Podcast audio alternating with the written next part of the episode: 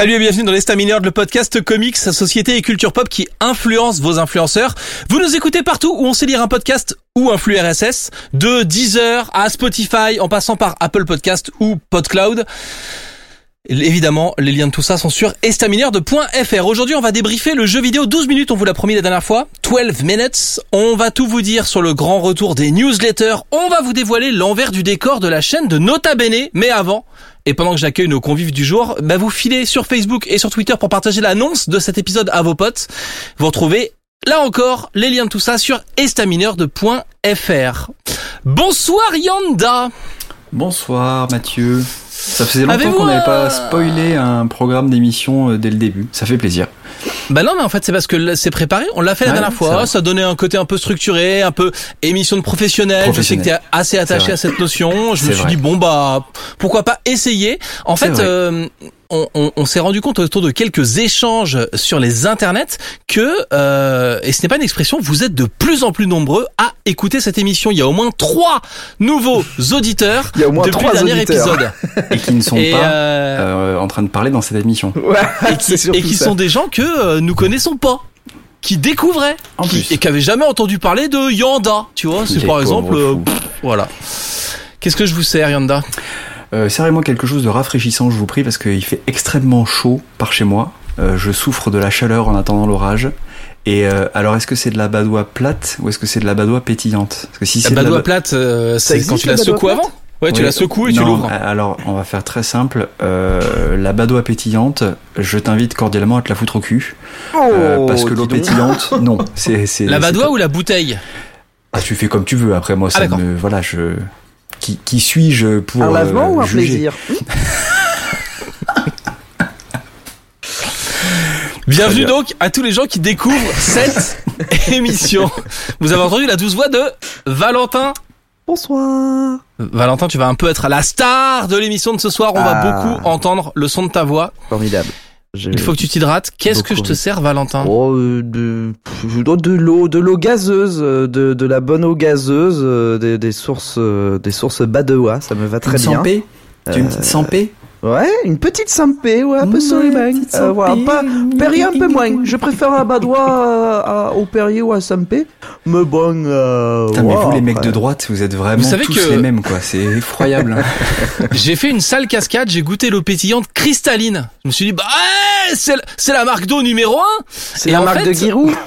C'est ce qui est assez intéressant, c'est que euh, pour faire des économies, ils ont effectivement mis dans la bouteille du gaz et de l'eau, mais ils les ont jamais mélangés. Ce qui fait que quand tu ouvres ta bouteille, tout le gaz s'en va J'ai et l'image. que du t'as plus que de l'eau. C'est tellement tellement une magnifique. bouteille à moitié pleine, euh, toute fermée, tu vois, ça fait pouf, et puis d'un coup il y a de l'eau plate, mais sur toute la bouteille. C'est c'est exceptionnel. Donc voilà, on a testé pour vous. N'achetez pas ce produit, hein. Euh, restez sur euh, les marques, euh, les marques, euh, j'allais dire les marques distributeurs. Voilà, Moi je vais prendre de la Contrex. Voilà, je fais les choses bien, c'est pour mon corps, ça fait du bien entre deux, euh, entre bon. deux Activia.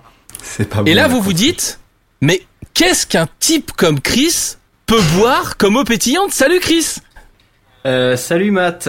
Eh ben écoute, moi déjà, vu là d'où sort ta bouteille, suite aux recommandations de Yanda, je ne vais pas boire d'eau pétillante, parce que bon, Au goulot.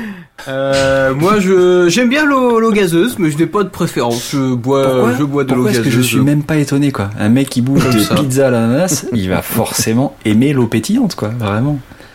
C'est n'importe quoi, cette émission. Est-ce qu'il y a une, il y a un équivalent en boisson à la pizza ananas? C'est genre un truc, une boisson que tout le monde dit non, c'est pas possible. Le coca vanille. Le coca vanille, ouais, hésiter. c'est vrai que ouais, j'ai déjà dû goûter une fois ou deux, mais c'est vrai que ça m'a pas trop euh, Aucune marqué. hésitation. Alors que franchement- dégueulasse. Un bon Brace Cola ananas. Je défie n'importe quel gastronome de pas aimer ça. c'est déjà mieux, c'est déjà mieux. Non, le Brace Cola, ça va. Mais on en a déjà parlé. Le Brace Cola, ça va, mais le Me Cola, ça ne va pas du tout. En Normandie, on a fait le Me Cola. C'est vraiment pas bon. Désolé, c'est c'est dégueulasse. Chaque région a son, a son cola, absolument. Le me cola, pas mal. On a Et- en Sarthe, on n'a pas de cola, mais on- ils ont fait de l'eau de vie au Mais on a des idées. pourra goûter un jour si vous voulez. C'est un autre pays, la Sarthe, quand même. Hein. C'est un autre monde. Il faudra qu'on vienne visiter d'ailleurs. euh, il va falloir qu'on trouve des villages pittoresques que tu vas pouvoir euh, venir visiter. Dans chaque épisode, tu nous racontes un village. Euh, J'espère que la destination du jour est à la hauteur des épisodes précédents. Mais avant, avant que Chris nous emmène visiter un de ces villages qu'il aime tant. Qu'est-ce qu'on pourrait faire pour commencer cette émission? Un truc qu'on ferait souvent, toi, qui serait une sorte d'institution, qui qui ambiancerait le truc. euh, Tu as déjà mis ouais. la badoie. Tu as déjà mis la badoie, donc euh, le jeu est, est terminé. Mhm. Remarque, il y a rien sous ta couette. Si ce serait une animation culturelle, ce serait bien, par exemple, tu vois, on pourrait Mmh, jouer avec euh, si des choses du patrimoine parce que- littéraire français, euh, parce que on a des problèmes de concordance de temps quand on anime cette émission, ce genre de choses, tu vois ce que je veux dire?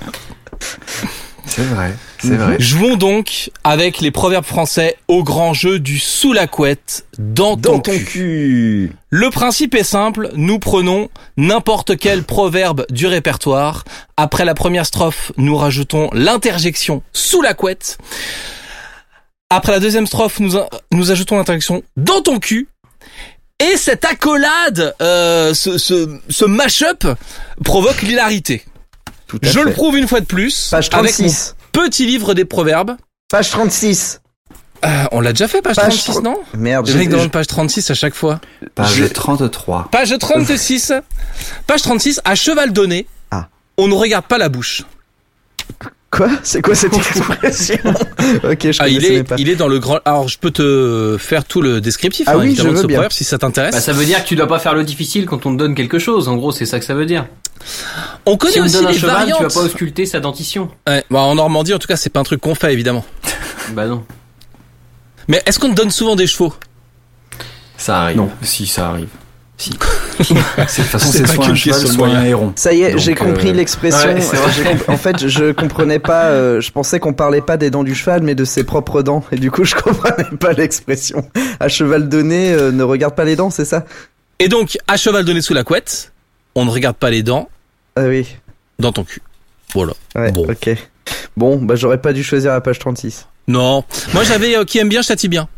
Toi, qui est simple, efficace. Ah on oui, l'a ok. déjà fait plein de fois, Ouais, ça. oui, oui. Eh Il est bien, usé, celui-là, je- il est usé. Qui aime bien Eh, mais la attendez, couette je l'ai pas rayé. L'appétit vient en mangeant. On a fait l'appétit vient en mangeant. Ah, il est très bien. Euh, ouais, je crois qu'on l'a fait la, semaine dernière justement. marche très très bien. Ouais, l'appétit Oui, sous la couette vient en mangeant dans ton cul. c'est vrai qu'il est, il bien. J'en teste un dernier. Il faut battre le fer tant qu'il est chaud. Il faut battre le fer sous la couette tant qu'il est chaud dans ton cul. Ça marche Absolument. aussi, tout à fait. En faisant ce jeu, je me rends compte que ça marcherait aussi très bien avec des titres de films. Alors, il faut Ah des oui, titres oui, un peu longs, évidemment. Ouais, Robocop. Mais euh... non, mais là, ça marche pas. évidemment. Robot sous la couette euh, comme dans ton cul, quoi.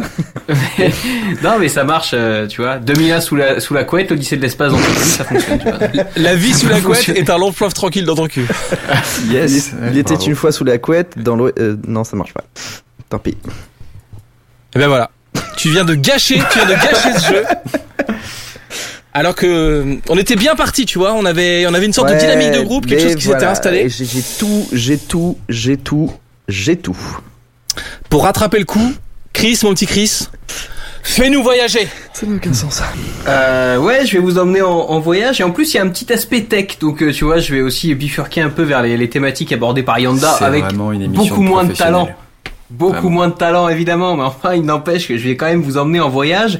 Et aujourd'hui on part en Bulgarie, Ah, hein, euh, un pays que vous connaissez tous, que vous appréciez Bah tous, oui. Tout à fait, bien sûr. évidemment. Bien sûr. Voilà. La... Et euh, moi, quand je pars en voyage, tu vois, pour avoir la conscience tranquille, euh, j'aime bien partir avec mon portable, hein, parce que c'est quand même pratique aujourd'hui un portable quand tu pars en voyage. Est-ce que vous, vous êtes un petit peu attaché à votre numéro de portable? Euh, Genre, euh, pas pour autre pour, que pour une raison pratique, parce qu'on sait que c'est galère de changer de numéro, mais genre, est-ce que dans votre numéro, il y a un chiffre fétiche, un numéro fétiche, un- une date de naissance, un truc qui vous rappelle, tu vois, ouais, je sais- il est facile à se, à se rappeler parce qu'il y a des un truc comme ça, donc vous avez Alors, rien de rien de tout ça. Non. Alors répondez pas parce que Chris il aime pas quand on l'interrompt. Donc vous répondez Non, pas, vous laissez faire son truc, on va encore se faire engueuler. Donc Dites rien. Non, non, mais du coup, Ah là non, là. mais par contre, le président de la Bulgarie s'appelle Roumen Radev. Eh bien, Roumaine, si tu écoutes cette émission, c'est pour toi. Euh, bah, vous, vous- visiblement, vous n'avez pas de, vous n'avez pas d'attache particulière à votre numéro de téléphone. Toujours le même depuis le début, depuis Oh, moi aussi. 16 ans. Moi aussi, c'est le, c'est le même depuis, ouais, depuis Et, le. et j'en suis content. Mais, collège. mais oui, j'en suis content, mais j'ai envie de le garder, mais pour aucune des raisons que tu as citées. Du coup, je, je, je Bah, tu peux même fermer ma gueule. pourquoi. moi j'ai dû en j'ai dû en changer pour euh, profiter d'une opération promotionnelle et j'étais un peu triste de me séparer de ce numéro de téléphone qui m'accompagnait depuis 2000, l'année Pareil. 2000. Alors, année 2000, je ne sais. Euh 99 peut-être même. C'était un forfait Ola. Ah J'ai eu un forfait Ola. Ola de itinéraire. Ouais, bah oui. Merci, c'est tout. Itinéris, oh la vache, ça fait, oh là, effectivement, c'était avant 2000. Bah oui, c'était à l'époque des Égyptiens. On le voit dans euh, Dans le documentaire, Obélix. Cléopâtre, tout à fait, Mais oui. tout à fait. Bon bref, ben, en tout cas il y a des gens qui eux font très attention à leur numéro de téléphone, et notamment parce qu'il y a des numéros de téléphone qui sont maudits. Et ouais, Oh non. et ça, ça fout la pétoche. Alors il y en a plein, hein. évidemment il y a ceux qui contiennent des 666, euh, des, des suites de chiffres un peu symboliques, où il y a ceux qui auraient appartenu, tu vois, genre à des serial killers ou à des, des mecs un, un peu flippants. Bon, alors dans le lot, il y a- évidemment il y a, il y a du creepypasta, il y a des- du canular, il y a des faux numéros maudits où t'appelles et que tu tombes sur un répondeur qui, qui fait un peu peur. Mais il y en a un euh, qui existe et qui a été pris très au sérieux par la compagnie bulgare Mobitel pour la simple et bonne raison qu'elle a peut-être tué le PDG de cette compagnie. Donc euh, là il y a, il y a quand même matière. Voilà. Il s'appelle, il s'appelait le pauvre homme puisqu'il est passé de vie à trépas, Vladimir Grachnov et il est mort en 2001 d'un cancer. Bon, cancer qui serait peut-être euh, dû à un empoisonnement par un produit radioactif. On sait pas trop le, le pourquoi du comment. Mais bon, Non, mais est c'est courant. Là-bas, c'est courant. Ça se passe, euh, voilà. Alors voilà, bon dans les pays de l'Est, on sait que voilà.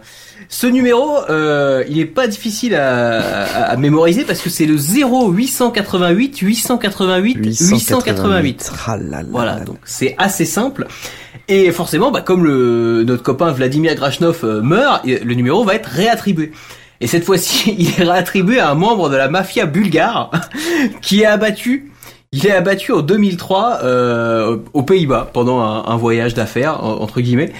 Euh, mais bon, on va se dire euh, c'est un mafieux, tu vois. Bon, Oui. admettons, c'est pas forcément lié au numéro de logique, téléphone. c'est logique. Voilà, c'est disons que t'as plus de chances de te faire abattre quand t'es mafieux que quand t'es, je sais pas moi, euh, Euh, Charcutier, Kennedy, voilà, non, par pardon, attendez. Euh, non. Alors là, ça ne marche pas. Président, ça peut marcher, ouais. je pense que président des États-Unis, je pense que t'as autant de chances que si t'es un mafieux, si ce n'est plus. Toi, par exemple, Chris, Euh, quand tu tiens ton stock de hot dog à New York, t'as aucune chance de te faire abattre. Alors attention, parce que des fois dans la rue, ça, ça tire à vue quand même. Attention. in a sexual way? Bref. Euh, non, alors ça c'est en Bretagne, mais ils sont pas comme nous. Euh, Bref, à la suite de- du décès de ce mafieux, le, le numéro il est réattribué une nouvelle fois à un agent immobilier. Et lui, il sera assassiné lors d'un rendez-vous galant. Mais qu'est-ce que c'est que cette histoire? Donc ça commence quand même à faire beaucoup. Ça pue. J'ai toujours pas Euh, le mon village, hein, mais bon.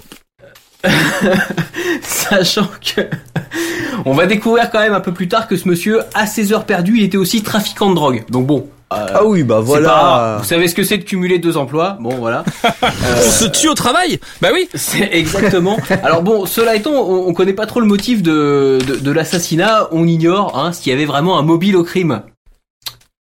Vous allez l'avoir Un bientôt. mobile au crime. Ah, un, voilà. un mobile? Un mobile, le Ah, un téléphone, Un téléphone mobile? Ah, au drôle, hein. crime. Voilà. Bon, bref, depuis la mort de ce monsieur en 2005, Un mobile. euh, bah, du, Au crime. Du fait de l'enquête euh, en cours, le numéro il est plus attribué à personne et la société Mobitel, bah, euh, elle a changé de nom d'ailleurs depuis, elle s'appelle euh, A1 Bulgaria. Bon, pourquoi pas. Ce qui fait, pris- ce qui fait plus bulgare que Mobitel, hein, soit dit en passant. Mais bon. Tout à fait. Après, euh, Tout à fait. Euh, ils ont précisé que le que- numéro il n'était pas désactivé pour autant. Est-ce qu'elle avait des difficultés financières. Du coup, est-ce qu'elle avait des difficultés financières parce qu'elle arrivait pas, par exemple, il, y avait un, un numéro qu'elle pouvait plus commercialiser, donc bah forcément c'est un, un manque à gagner assez certain. Euh, Non mais il, il est probable qu'il y ait eu quand même un petit peu de un petit peu de superstition derrière tout ça. Euh, évidemment, il y a rien de rationnel justement, c'est de la superstition, donc c'est des explications euh, qui sont euh, plutôt qui relèvent plutôt de l'interprétation. hein. Euh, Il y en a une qui m'a beaucoup fait rire hein, parce que 0888 888 888, ça nous donne donc 8 plus 8 plus 8 Yes, euh, ok. fois 3. Ouais, voilà. ok.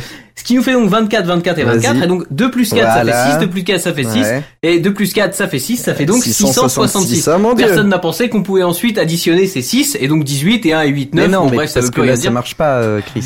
Enfin. Mais non, évidemment, faut s'arrêter à des- 600. tu dis des conneries. Évidemment, faut s'arrêter à 666. Moi, en tout cas, ce que j'ai découvert avec cette histoire, parce que jusque là, bon, euh, voilà, on va dire que c'est plutôt euh, du creepypasta qu'autre chose. eh ben, c'est qu'il y a un vrai marché du, euh, il y a un vrai marché du numéro de téléphone. euh, alors évidemment pour les professionnels, mais aussi pour les particuliers. Il y a des gens qui rachètent des numéros de, de téléphone euh, parce qu'ils veulent avoir tel ou tel chiffre dans leur dans leur numéro.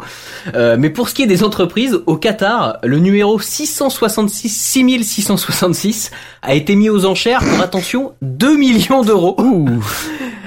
Tandis qu'en Chine, c'est le 8888, 8888 qui a été vendu à une compagnie aérienne pour plus de 200 000 euros. Alors Voilà, ça, c'est que plus compréhensible, du coup. Parce que ça fait une... Alors- enfin, en termes de, de pub et de marketing, c'est bien. Au moins, tu t'as pas à réfléchir pour le numéro, quoi. Tu fais que des 8 Tout à et puis c'est bon. Surtout si D'autant c'est qu'en 8 Chine, euh, Oui, par exemple. par exemple, c'est vrai. c'est parce qu'en Chine, en plus, le chiffre 8, c'est un chiffre porte-bonheur. Donc, Ah euh, oui, tu vois, c'était, euh, voilà.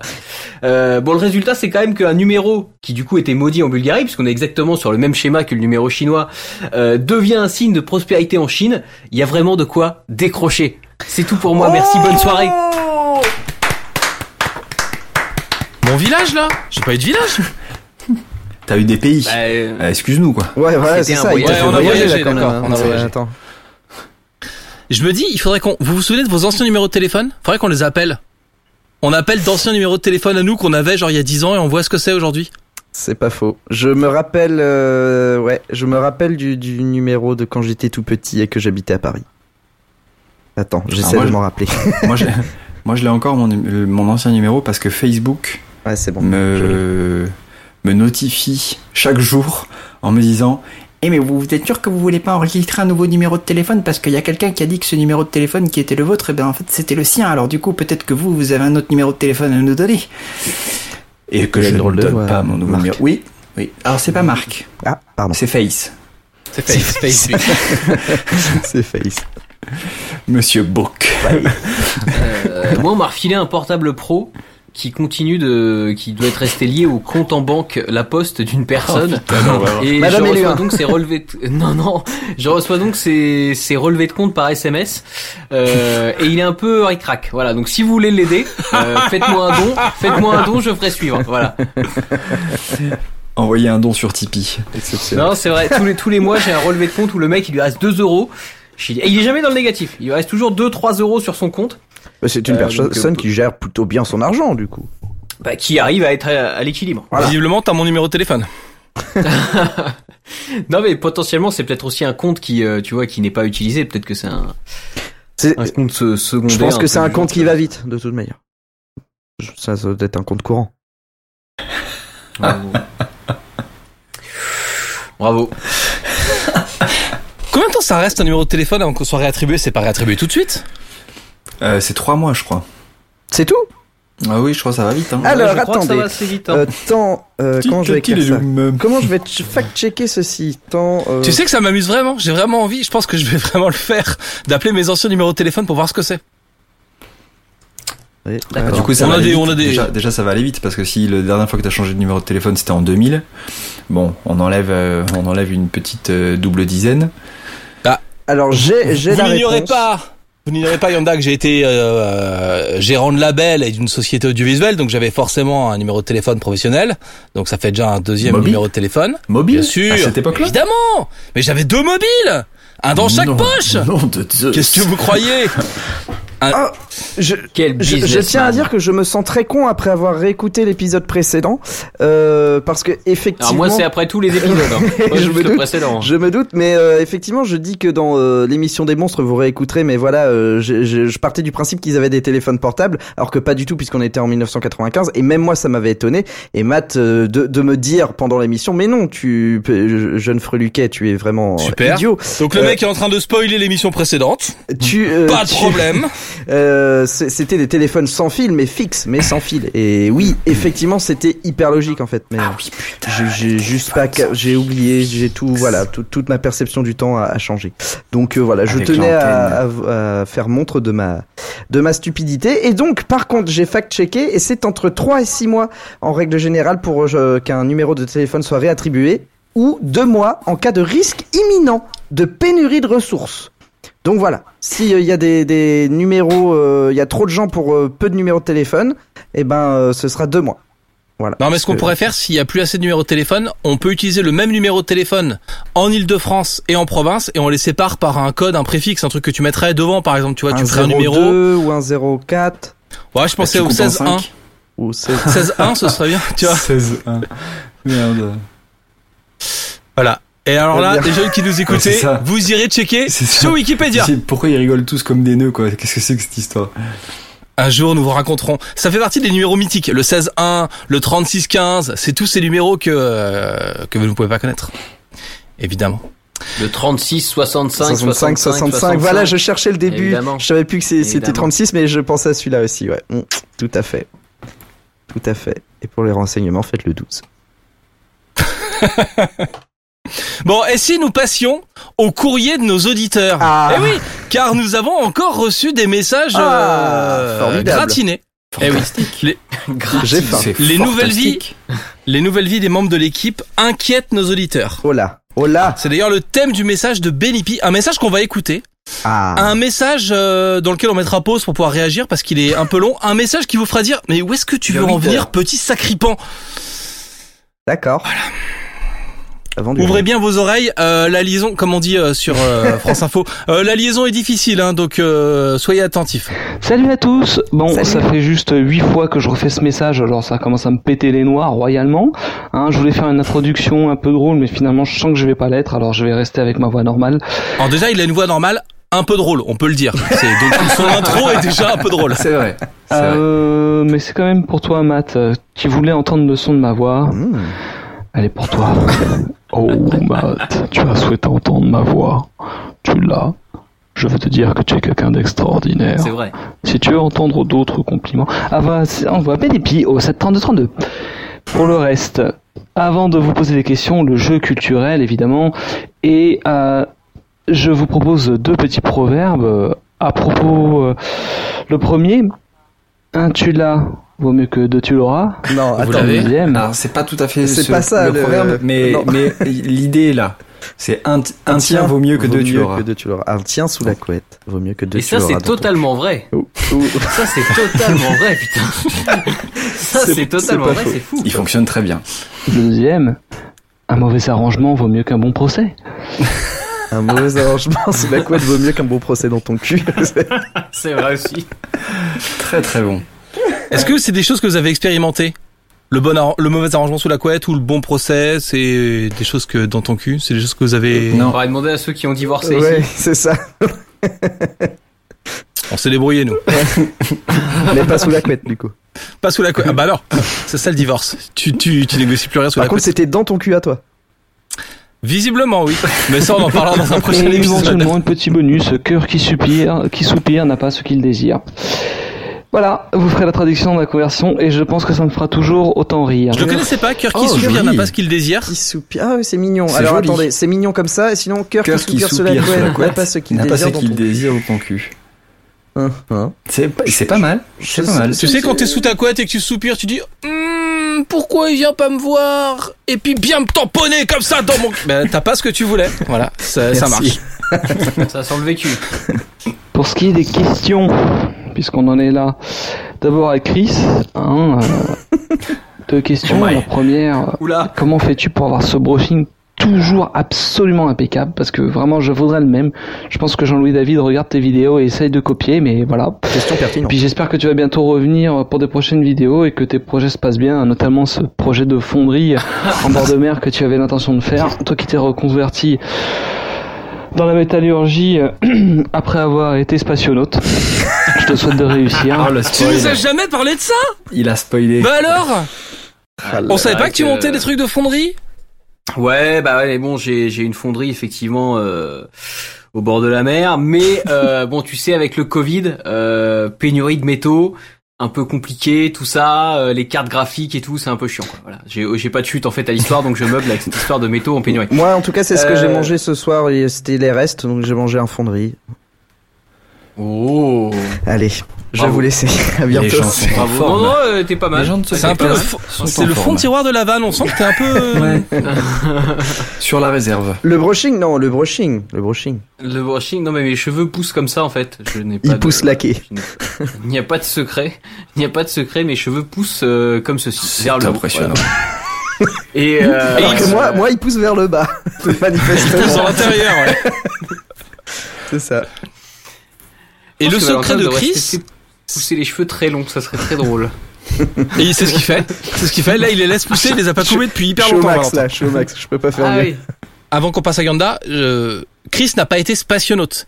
il est allé dans la station internationale, mais c'était pour brancher la ligne pour que Thomas Pesquet puisse faire des communications sur Twitch. C'est c'est pas, il a pas été vraiment vrai. spationaute, il est, plutôt technicien internet de l'espace, ce qui est Par assez contre, différent. Par contre, j'ai été cosmonaute Voilà, pour l'URSS. c'est exactement ce que j'allais dire. Voilà. Il ne peut pas avoir été spationaute quoi qu'il arrive, de toute manière. Il a forcément D'ailleurs, nous été quatre, on a tous été. euh, Il y a un piconaute parmi nous, un spationaute, un cosmonaute et un astronaute, Un Ah, taïkonaute. ouais, moi j'ai été taïkonaute euh, dans une vie antérieure. mais euh, à mi-temps. Il rentrait tous les jours. Genre- voilà, sous la couette. Yanda, maintenant, tu as répondu à cette fameuse question de Yanda. Yanda, ce surnom. Maintenant, ce serait bien que tu recommences des vidéos. Félicitations pour ton diplôme. Je sais pas, je suppose que ça t'apporte beaucoup de bonheur, mais tu as une responsabilité envers tes, tes viewers et une petite vidéo, même un, La pression. La pression. Même un petit top 3 comme fait rétro, l'ami de Rétrophile qui est encore trop rare. Faudrait que vous le secouiez les puces à celui-là aussi. Ce serait pas mal. sextape, hein. On va l'abîmer. V pour Valentin. Bon, euh, alors, Yanda, quand est-ce que tu fais une nouvelle vidéo avec Rétrophile? T'entends, cet auditeur est triste? Alors quand est-ce que je fais une nouvelle vidéo avec Rétrophile? Je ne sais pas. Je ne sais même pas quand est-ce que je fais une nouvelle vidéo tout court. Euh, il faudrait que j'arrive à dégager un peu de temps, ce qui n'est pas chose aisée en ce moment. Mais, mais, euh, tout vient à point. À qui c'est attendre? Alors, non, pas tout à fait. Tout vient Mais, à point. euh, Sous la couette À qui c'est attendre dans ton cul? La régularité n'a jamais été euh, quelque chose euh, de présent euh, sur ma chaîne. Oh Donc euh, voilà. Non non, je enfin j'ai toujours euh, j'ai toujours envie de faire des vidéos, j'ai plein d'idées, j'ai plein de trucs euh, notés dans un coin euh, que j'avance à l'occasion euh, par-ci par-là. Donc euh, non, après c'est juste que euh, ça se fera le jour où ça se fera, c'est tout. Tout simplement. Valentin, Oui. c'est toi qui vas prendre maintenant, Voilà. parce que Bénépi en a pour toi aussi. Oh nom de Dieu. V pour Valentin. Un des meilleurs youtubeurs. Quand est-ce que tu reprends les voilà de quoi je te parle? Il existe des prompteurs pas trop chers. Hein. C'était une des meilleures. Toi aussi, tu as une responsabilité vers tes viewers. Ça fait six ans que j'attends également. Et deux autres petites questions. Tu vas reprendre les voilà de quoi je te parle avant qu'on passe aux autres petites questions? Euh, non, alors déjà parce que j'ai aucune responsabilité envers mes viewers. et, et ensuite, non mais par contre, Déjà, il a te- aucune responsabilité. Oui, c'est vrai. Non, non, mais euh, par contre, il a raison. Euh, les voilà de quoi je te parle. Un des gros problèmes, c'est que je devais apprendre mon texte par cœur et que ça me saoulait. Et effectivement, il existe des, des prompteurs pas trop chers et efficaces, mais euh, j'ai, j'ai- je ça, ça me plaît euh, plus de, de donner mon avis sur des trucs euh, en faisant comme si euh, j'avais un avis supérieur aux autres. Donc du coup, je, je n'ai plus envie de le faire. Voilà. Il y a un côté, euh, j'ai mon rhumatisme qui devient gênant. euh, tu sais, euh, c'est la chanson, j'ai oublié le mec, Michel Delpech. C'était quand j'étais chanteur, mais là il y a un côté un peu quand j'étais youtubeur. On a un, un fan de nous d'il y a 6 ans. Nous ne sommes plus les mêmes personnes. Par contre, il m'a foutu un vieux. coup de vieux. Ouais, 6 ans. Putain, c'est ouf. Ça, ça passe trop vite. Ça passe trop vite. Pour retrouver tout ça évidemment sur YouTube, hein, si vous voulez voir le Valentin d'il y a 6 ans. C'est ça.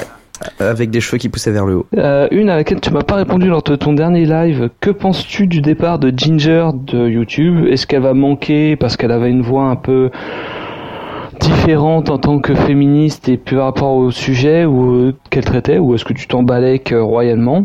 Et la deuxième question, Alors Valentin, toi qui aimes avoir un avis et euh, infliger ton avis aux gens, est-ce que tu penses que cette personne a eu raison de quitter YouTube ou est-ce que tu penses qu'on devrait l'appeler ce soir en direct pour lui dire écoute meuf t'as déconné, il faut que tu reprennes tes activités? Euh, moi, je pense qu'elle fait bien ce qu'elle veut et que euh, voilà quoi. C'est euh, non, oui, enfin, je sais pas. Il y a, il y a d'autres personnes qui ont pris euh, le relais, on va dire, euh, sur sur ce qu'elle défendait, sur euh, ce qu'elle défend toujours, mais de son côté. Enfin, de, voilà. Mais euh, non, j'ai pas. Enfin, elle fait ce qu'elle veut quoi. Et puis. Et puis c'est vrai que c'était une personne qui, qui parlait bien de ces sujets-là, euh, du féminisme d'une manière générale, et même en liant ça de manière intelligente avec euh, les œuvres de la pop culture, les bouquins, les livres et tout ça. Donc euh, ça va manquer forcément, mais euh, mais euh, voilà, d'autres prennent le relais derrière. Que ça ne devienne pas une mode, hein, nous demandez pas vos avis sur euh, tout et n'importe quoi. euh, enfin, j'ai changé de marque de fromage râpé, est-ce que c'est bien? Enfin, euh, débrouillez-vous par vous-même les enfants. et la deuxième question, comment t'en es arrivé à bosser pour euh, Nota Bene? Si tu peux en parler évidemment, parce que bah, tu fais du super boulot. Et voilà, je viens de recevoir un message, vous venez de l'entendre. Donc, pendant qu'il lit son SMS, Val, comment t'es arrivé à bosser pour euh, Nota Bene? Je peux pas dire, c'est secret, oh là là. Euh, non, non, euh, oui, alors euh, c'est même, vous pouvez euh, le, le, le, le voir de manière très, très officielle sur Twitter, puisque j'ai répondu à un tweet de Kali, Kali, Kali qui est donc la, la femme de, de Ben, et qui euh, s'occupe de Nota Bene avec lui. Et donc, elle a posté un tweet en février, si je dis pas de bêtises, en demandant si... C'est elle qui monte des Lego avec lui, en fait, c'est cette Kelly là. Voilà, entre autres, ouais, tout à fait. Qui, euh, mais euh, voilà, qui, qui, qui, qui s'occupe vraiment de, de la boîte, Nota Bene aussi avec lui. Et euh, donc, que, que, que voulais-je Oui, voilà, il cherchait un monteur pour dépanner pour euh, pour quelques vidéos euh, à faire en urgence à l'époque, euh, parce que l'autre monteur était déjà sur euh, sur euh, sur autre chose. Enfin voilà, il y avait ils avaient besoin de, de main d'œuvre supplémentaire, mais euh, de manière ponctuelle. Et finalement, ils se sont euh, donc alors du coup, moi j'ai répondu, voilà, on était encore en confinement vu que je bossais au ciné et que les ciné étaient fermés. J'ai répondu sur Twitter, je fais vas-y, je vais envoyer mon CV tout ça. Donc euh, on m'a filé un non non le mail était dans le tweet je ne sais plus. Bref j'ai envoyé un mail avec euh, avec mes qualifications j'ai envie de dire et puis quelques quelques Est-ce vidéos. que tu as mis ta super photo de profil là qu'on a non j'ai pas mis celle-là. j'ai pas mis celle-là puisqu'effectivement je l'ai prise tout à l'heure donc euh, je n'ai pas pu la mettre à l'époque malheureusement. Euh, mais euh, du coup euh, du coup voilà que disais-je euh, que j'ai envoyé Que voilà un que t'as répondu, ouais. Avec des des, des ciné-mini notamment, mais en fait il s'avère qu'il me connaissait déjà de, de réputation, on va dire, euh, puisqu'on a... Je savais En que t'étais un sacré salopard. Ah, il, savait, il savait que le mec chroniquait dans les Stamineurs, donc Exact, forcément, euh, exactement. voilà quoi. Non mais on a euh, comment Charles Boisdin qui euh, fait des vidéos pour lui, notamment qui monte les, les objets insolites, entre autres pour pour euh, pour Nota Bene. Euh, les objets insolites, c'est une, une émission qui est sur sa chaîne principale. Euh, c'est un ami commun et donc euh, du coup il me connaissait via via Charles euh, Boisdin. Et euh, donc ils m'ont ils m'ont dit ok bah vas-y on va te filer trois vidéos. Est-ce que tu peux nous les euh, monter? J'ai fait ouais j'ai une auto-entreprise donc vous allez pouvoir me payer c'est formidable. Et euh, j'ai fait ces trois vidéos là et il s'avère que au Ils final t'ont payé. ils m'ont payé. Et surtout qu'ils avaient d'autres vidéos ensuite qui se sont ajoutées. Et puis de fil en aiguille ils m'ont appelé un matin en mode euh, bah en fait euh, là vu que ça ne désemplit pas et qu'on sait qu'on va avoir que des trucs à te filer euh, euh, ad vitam aeternam ou en tout cas euh, de façon très très euh, enfin sur le long terme et ben pourquoi tu viendrais pas carrément bosser pour nous? Ce Et qu'en plus quoi tu bosses bien donc. What? Parce que c'était pas que de l'activité, c'était aussi parce qu'ils étaient satisfaits des prestations que tu avais fournies jusqu'à présent. J'imagine parce On- que sinon on peut, euh, on peut oui, quand même on peut- aussi on tirer peut un petit peu la couverture. euh, cette Euh, affirmation. voilà, hein. je sais que vous n'êtes pas euh, forcément quelqu'un qui apprécie se Il est mettre à en l'aise avant. avec le compliment, ouais. Ouais. Voilà, Cet Donc, homme est vraiment modeste. on peut quand même préciser que c'est aussi parce que euh, vous avez été en capacité de fournir Parce un travail. Très- voilà. Qualitatif. C'est tout, voilà. Merci. Il fait des films de mariage, il fait des films de départ d'entreprise comme ça, qui Ah ouais. sont quali, qui sont quali, on dirait des, vrai, on putain. dirait des trucs que t'as envie de regarder. Tu connais même pas les gens et t'es quand même euh, t'es t'es ouais. transporté, t'es ému quoi. Voilà. Nous, on a fait l'expérience, on peut le dire. T'as fait un jeu, t'as animé un jeu genre un loup-garou. T'as fait Ah, un génial, film, ça. un- Ah une oui. vidéo best-of de ce truc-là. Mm. Euh, nous, c'est des gens qu'on connaît pas. on a regardé la vidéo et c'était cool, quoi. Et moi, toutes vrai. les semaines, je demandais, je disais, c'est quoi la suite là? Je peux avoir la suite parce que moi, j'aimerais bien savoir j'ai ce qui fait se ça. passe. Tout à fait. C'était très bien. C'est la première fois que tu bossais et que tu montais pour quelqu'un, Val? Non, ce n'était pas la première fois. Juste avant, je sortais tout juste d'une d'une mauvaise euh, expérience. Euh, première fois qu'un alors euh, il n'y a pas besoin de dire qui c'est parce que d'une on s'en fout et que ça ne enfin ça ne Son nom s'affiche en bas de votre écran. tout à fait. En filigrane. Mais c'était un, un YouTuber, euh, voilà, qui, a- qui avait qui a plusieurs centaines de milliers euh, d'abonnés, qui, euh, pareil, sur Twitter avait demandé, euh, avait demandé euh, si, si, si, si des monteurs étaient intéressés pour pour monter quelques-unes de ces quelques-uns de ces best of Twitch. Euh, on s'est donc pareil, euh, j'ai envoyé un message, euh, ça s'est plutôt bien passé de prime abord, le mec me fait ah bah c'est cool, euh, c'est cool ce que tu fais, j'aime bien la manière dont dont tu montes euh, et puis les, les gags euh, les gags que tu fais tout ça c'est c'est cool j'aime bien ton style vas-y euh, sur le- euh, je te file un best of Twitch et mets ton style dedans et fais fais un résumé court euh, et, euh, et et bien péchu et tout et, et voilà quoi donc je fais ok À ta sauce quoi. à ma sauce. C'était en décembre de l'année dernière, il me semble. Euh, et je fais, bah ok, carrément, allons-y. En plus, ça me fait plaisir. euh, J'ai hâte de de, m'atteler à la tâche. Euh, et il s'avère, sans entrer dans, les détails parce que l'histoire est longue pour pas grand-chose, mais mais que je lui envoie une une première version et il me dit bah tiens en fait j'aimerais que tu corriges ça. Que tu me corriges tel truc. Je fais ok d'accord, je lui envoie une autre version. Ah il faudrait aussi que tu me corriges ça. Hmm, d'accord. Mais ce que tu me demandes de corriger, c'est en fait, c'est tout ce que tu m'avais demandé à la base de mettre dedans. C'est-à-dire, c'est c'est tout à fait le genre de vanne que je fais et de de voilà. Donc, qu'on on va mettre les choses au clair. Et je n'ai pas dit ça de manière agressive ou quoi que ce soit. C'est juste, moi, je m'adapte à ce que tu demandes. Juste, ne me demande pas de faire à ma sauce si tu ne veux pas euh, une, enfin, si tout ce que tu me demandes de modifier, c'est tout ce que je mets de moi dedans. Et euh, donc ce voilà, il l'a mal pris. Il m'a dit oh bah non, moi j'ai pas de temps, j'ai pas de temps à perdre euh, dans dans des discussions comme ça. Il faut que ça aille vite. Il faut que j'ai le résultat que je veux euh, très rapidement. Tout ça, je fais ok bon bah ciao quoi. As-tu voilà. été rémunéré pour cette prestation, Valentin? Ouais, quand même, il m'a il m'a rémunéré pour cette prestation qui, je crois, n'est même pas sortie au final euh, puisqu'il n'a pas jugé utile de finir ce projet-là. Il me semble, mais je n'ai pas été vérifié, mais en tout cas deux mois après, ça n'y était toujours pas. Donc, Mais tu vois, c'est quand même important. On, on fait pas de test. Un, les Jones, même si vous postulez pour des youtubeurs qui ont des centaines de milliers d'abonnés et tout ça, et qui cherchent un monteur ou, ou quelqu'un pour faire un design Twitch ou un graphiste ou, ou, ou une vignette euh, Twitter, tout ça. Pas gratuitement Non. Jamais gratuitement Bah non. non, alors ça Faut pour le coup, pour ça. s'il y a bien quelque chose à, à lui, euh, enfin de toute façon vous savez même pas qui c'est, mais voilà, mais en tout cas c'était sûr qu'il allait me payer. Il n'y a jamais eu d'ambiguïté par rapport à ça, et je le voyais mal ne pas le faire parce que, bah parce que, enfin typiquement j'aurais, j'aurais très bien pu le dénoncer entre guillemets sur Twitter en disant faites, pas, ne faites pas voilà ne faites pas confiance à, à cette personne.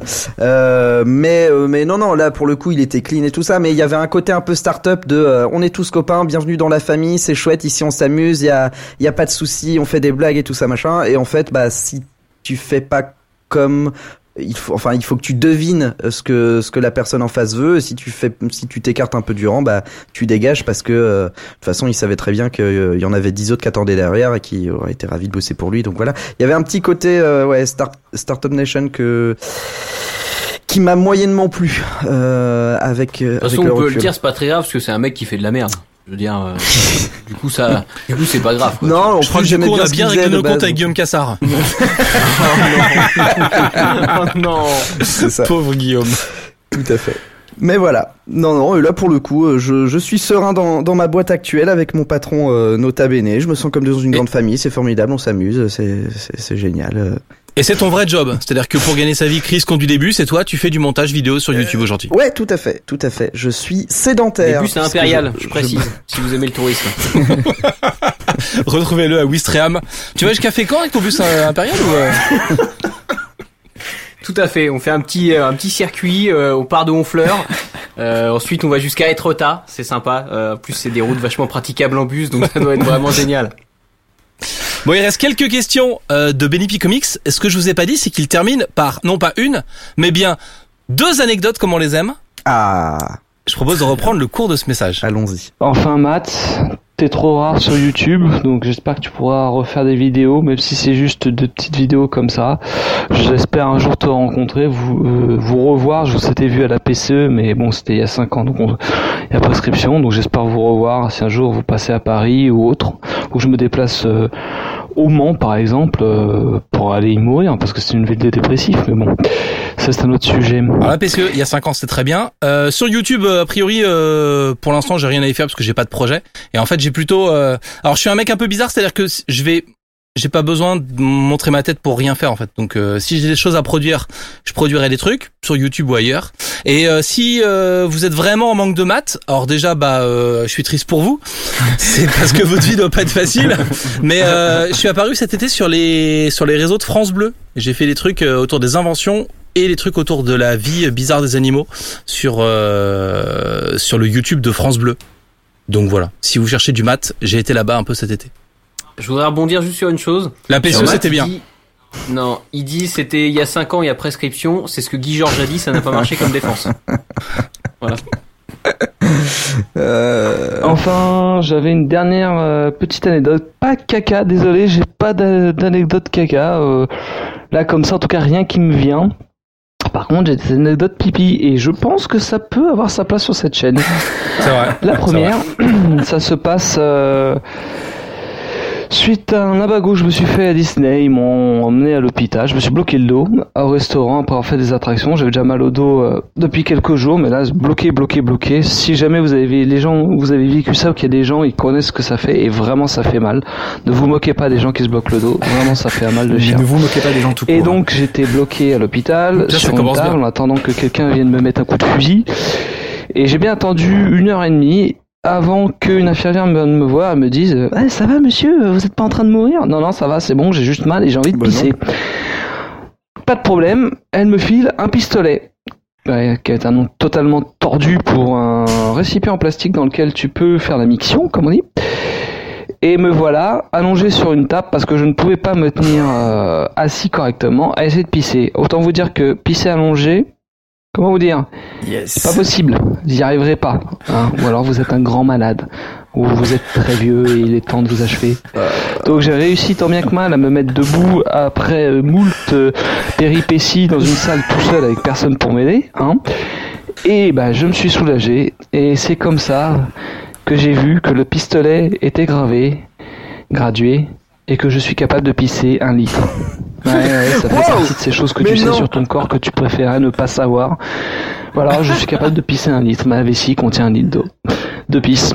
C'est génial, hein Putain, comment j'ai bien fait d'envoyer ce message. Et le c'est deuxième, c'est une anecdote un peu plus... Pourquoi pourquoi ça serait pas mais possible attends, attends, je vais Il fact-checker a un ça verre gradué le mec. Il a un verre gradué. Un litre, c'est mais, C'est euh, le a respect. Je, je trouve C'est ça, le- je trouve ça énorme. Respect. Je suis, je suis ébahi. Mais Val, est-ce que peut-être donné un pistolet qui était pas vide à la base Ouais, son voisin de chambre. elle le file d'un pot plein Ouais, c'est Ah, ça, c'est sûr. Ouais, putain. Ah, et Valentin est effaré. Ah ouais, Ce que je propose, c'est, on a tous des verres gradués chez nous, on peut faire le test demain au réveil. Non mais, il Non, faut mais alors, attends. trop- Alors là, j'ai juste une fois. Chez l'adulte, la vessie dispose d'une capacité de stockage d'environ 300 à 500 millilitres. Un adulte en bonne santé évacue en 24 heures environ 1500 millilitres d'urine. Donc oui, en fait, si t'as pas pissé pendant euh, ouais un peu moins Mm. de 24 heures, oui, tu peux avoir. Mais est-ce que tu es en capacité de pouvoir stocker un litre d'urine C'est bah apparemment oui, du coup. je trouve ça absolument euh, incroyable. Bravo, bravo. Bah après il y a je je il y a il y a une sorte de déformation du corps. Si tu manges beaucoup, ton estomac il grandit par exemple. Et si tu arrêtes de manger, ton estomac il rétrécit. C'est c'est assez élastique. Et donc si Ouais. t'as l'habitude de te retenir régulièrement, par exemple si tu vas jamais euh, pisser euh, quand t'es en cours, comme on a déjà raconté, euh, je pense que à un moment ton organisme s'adapte pour euh, peut-être que la contenance soit supérieure. J'en sais rien. Je ferai, on, Euh, je on fera venir la un rétention urologue. de l'urine, euh, ouais, je pense que c'est plus musculaire que, que, enfin, c'est pas comme l'estomac. Je pense que c'est plus les, les muscles qui travaillent pour se retenir de faire pipi. Euh, mais- à un moment, quand la poche est pleine, Alors, euh, oui, je pense selon que tu peux retenir ce que tu veux, tu dois souffrir un peu. Selon Wikipédia, effectivement, elle peut contenir plus d'un litre avant rupture. Donc apparemment, c'était c'était tendu pour euh, pour Benny P qui a failli juste. rester juste. C'était juste. passé loin. Bah c'est bien, on n'en sait rien, mais on en a bien parlé, tu vois, comme des vrais influenceurs. Comment vous appelez ce truc dans les films où on te montre quelque chose au début du film et ça sert ensuite? Euh, Fusil de Chekhov Fusil de Tchekhov. Ok. Eh bien, ce litre d'urine était le fusil de Tchekhov du message de Benny. Et le deuxième, c'est une anecdote un peu plus honteuse, qui aurait pu beaucoup plus mal tourner que ce que ce qu'elle a tourné. Il se trouve que je me baladais dans Paris Avec mon pistolet plein. et je suis arrivé au McDo qui est près du musée du Louvre. J'avais également envie de pisser et je me suis dit, comme il était midi, tant qu'à aller pisser, autant se péter le bide en bouffant un 280, un petit wrap, un muffin, en buvant 50 centilitres d'eau pétillante. Mais quand même, j'avais De pris l'eau une pétillante, salade, il a dit, hein. hein, Ouais. Parce qu'il faut manger équilibré dans la vie.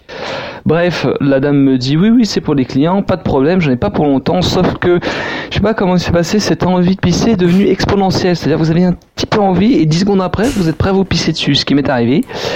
Je ne suis pas pissé dessus, j'ai couru jusqu'aux toilettes et évidemment ces connards mettent des toilettes payantes et je n'avais pas 50 centimes pour payer.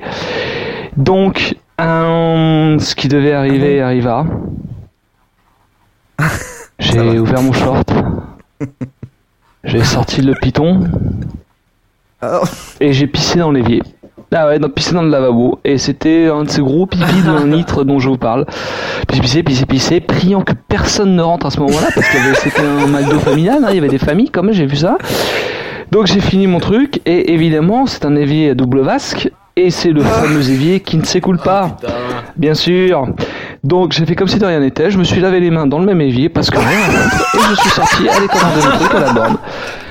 Bon, j'étais animé d'un sentiment de fierté d'avoir fait une connerie parce que je suis un petit con des fois, et de honte quand même parce que j'étais pas fier. Mais bon, ça m'a pas empêché de bouffer comme un porc et de bien me régaler. Voyez voilou, bah écoutez, Voilà, continuez comme ça. vraiment Petit fusil de Chekhov très sympa. Ah. Bien joué. On n'a jamais fait ça.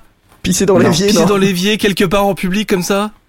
Non, Non, c'est vrai. c'est vrai. Pisser par la- trop- Mais on n'a pas beaucoup d'anecdotes pipi. On a, beau- on a eu beaucoup d'anecdotes caca dans cette Pisser émission, par la fenêtre, pipi. pisser par la fenêtre, j'ai fait. Pisser dans l'évier, je ne pense pas quand même. Dans ta botte. Dans ma botte, ouais.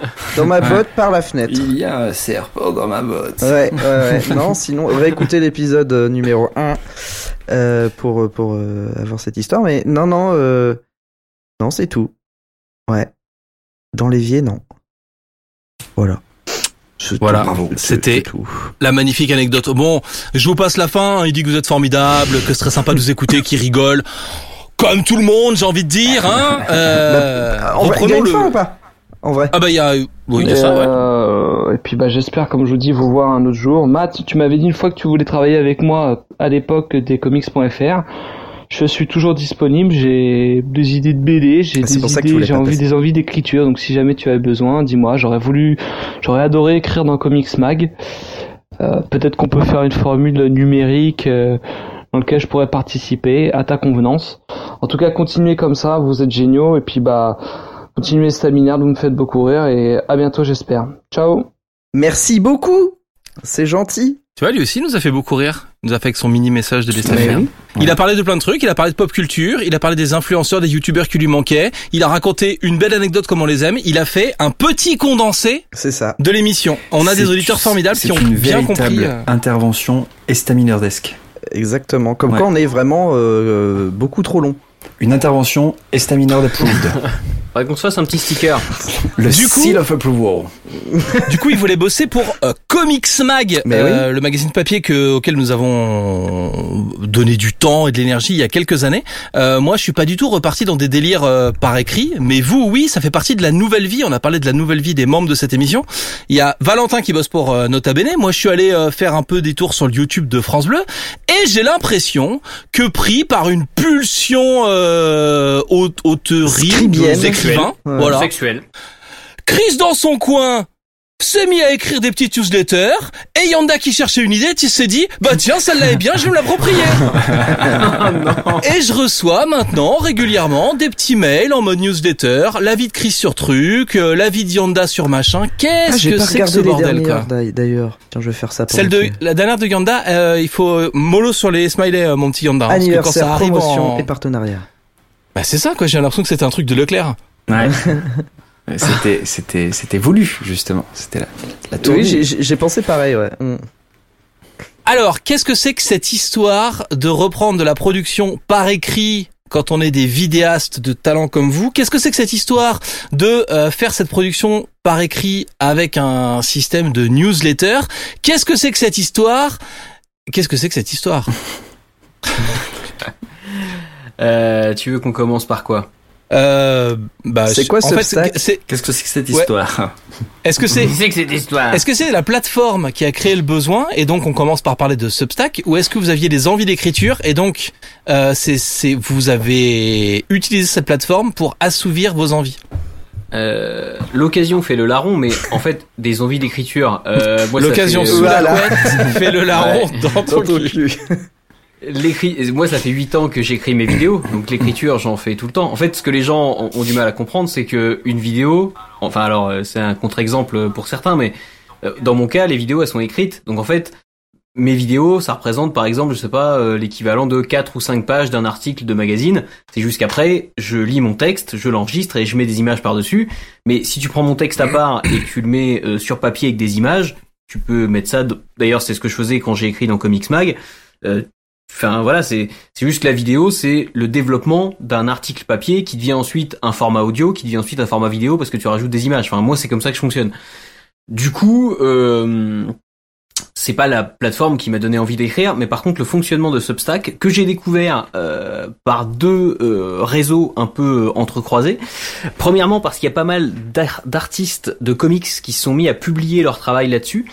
Et deuxièmement parce que j'ai écouté euh, le podcast de Xavier Fournier qui s'appelle Aventure Fiction dans lequel il parlait justement euh, de cette tendance des artistes à, se tourner vers Substack.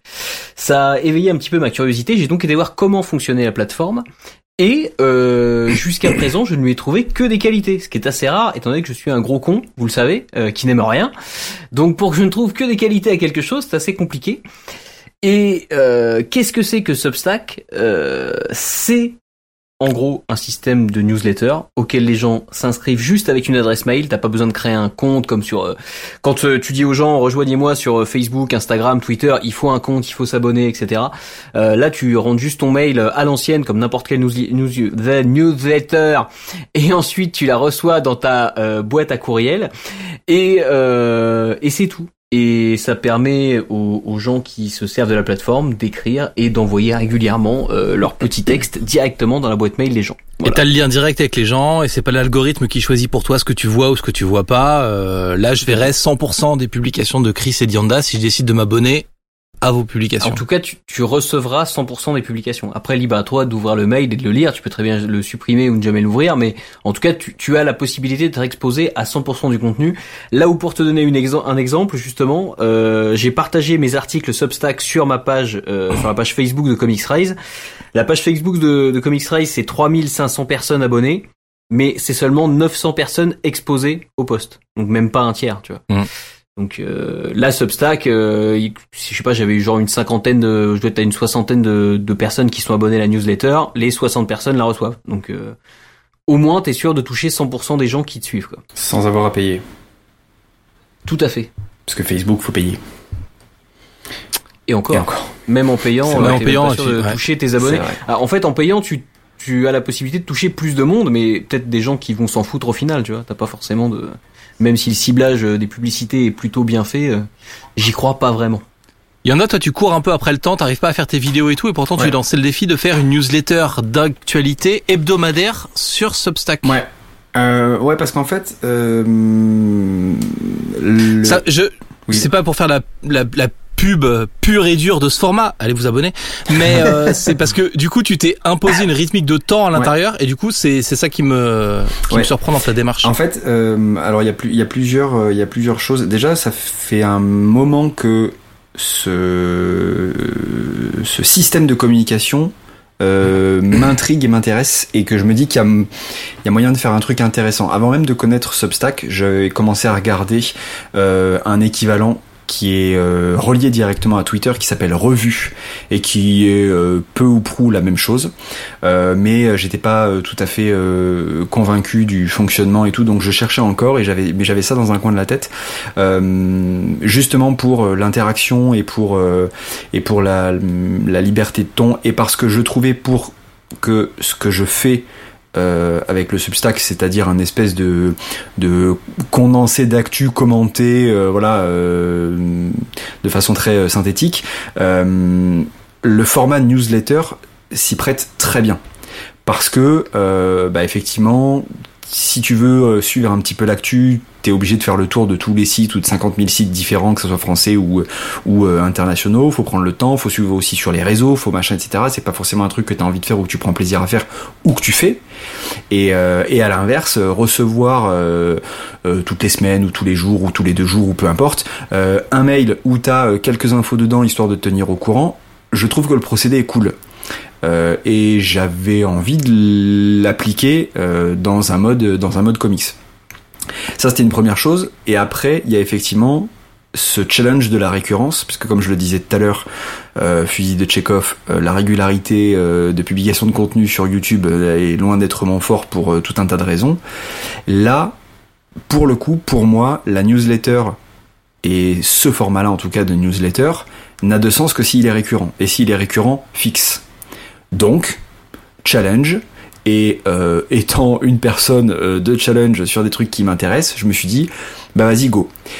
J'ai le, le passage de Chris sur Substack, alors déjà fini de me convaincre sur Substack et sur le- les fonctionnalités et tout ça. Quel influenceur je fais? Et tout à fait, et a été aussi un coup de pied au cul où je me suis dit, euh, ben vas-y, j'y vais.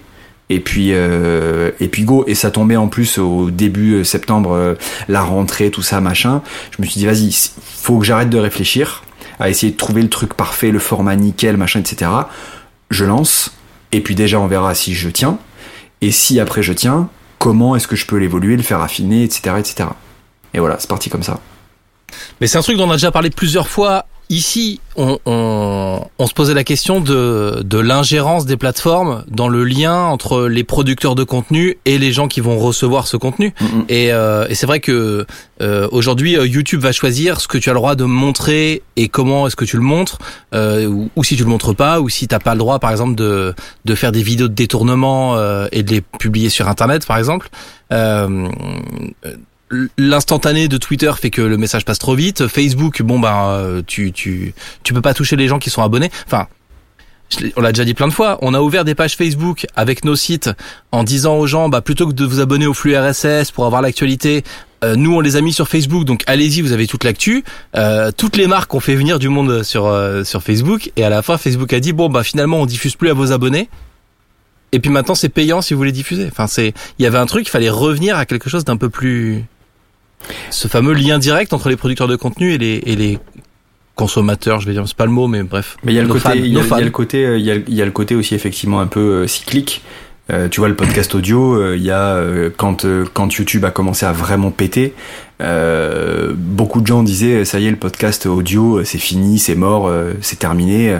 Et puis bah en fait on se rend compte que non et que ça revient et que ça revient même très fort depuis un petit moment maintenant. Et, là, effectivement, le, principe de la newsletter, et ça c'est un truc que Substack a bien compris, euh, notamment en allant euh, débaucher euh, des créateurs de comics, comme l'a dit Chris tout à l'heure, ils ont bien compris qu'ils avaient une carte à jouer en, en justement proposant et en assurant aux créateurs de contenu une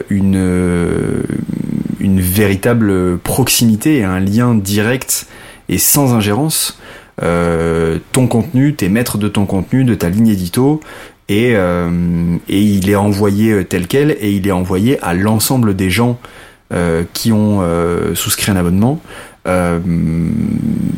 sans restriction aucune quoi.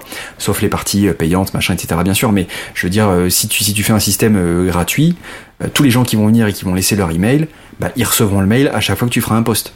Terminé quoi et c'est vrai que c'est aussi euh, intéressant pour ça. Ouais, c'est vraiment un double intérêt. Enfin, moi, je sais que du coup, euh, ayant mis YouTube de, de côté euh, pour des tas de raisons, notamment euh, problème de temps, et euh, ayant quand même envie de parler de ce qui me plaît sans que ce soit forcément que du comics, parce que le premier véritable article que j'ai posté, c'est un truc qui parle d'un d'un manga, tu vois, donc on n'est pas du tout... on n'est pas du tout dans le thème où les gens m'attendent, parce qu'il y a un moment aussi où les gens attendent de toi spécifiquement des choses, et je pense que c'est ça le problème. C'est qu'on est tous euh, un peu, et, le, le message de Benny P tout à l'heure renvoyait un, un peu à ça, c'est-à-dire que euh, par rapport à Ginger notamment, en fait, on devient prisonnier du format, du ton. Enfin, les gens attendent que tu fasses une vidéo sur YouTube avec tel ou tel type de discours et tout. Ce qui est pas méchant parce que c'est ce que les gens, voilà, c'est à dire que ça leur plaît et, et c'est pas c'est pas une mauvaise intention de leur part.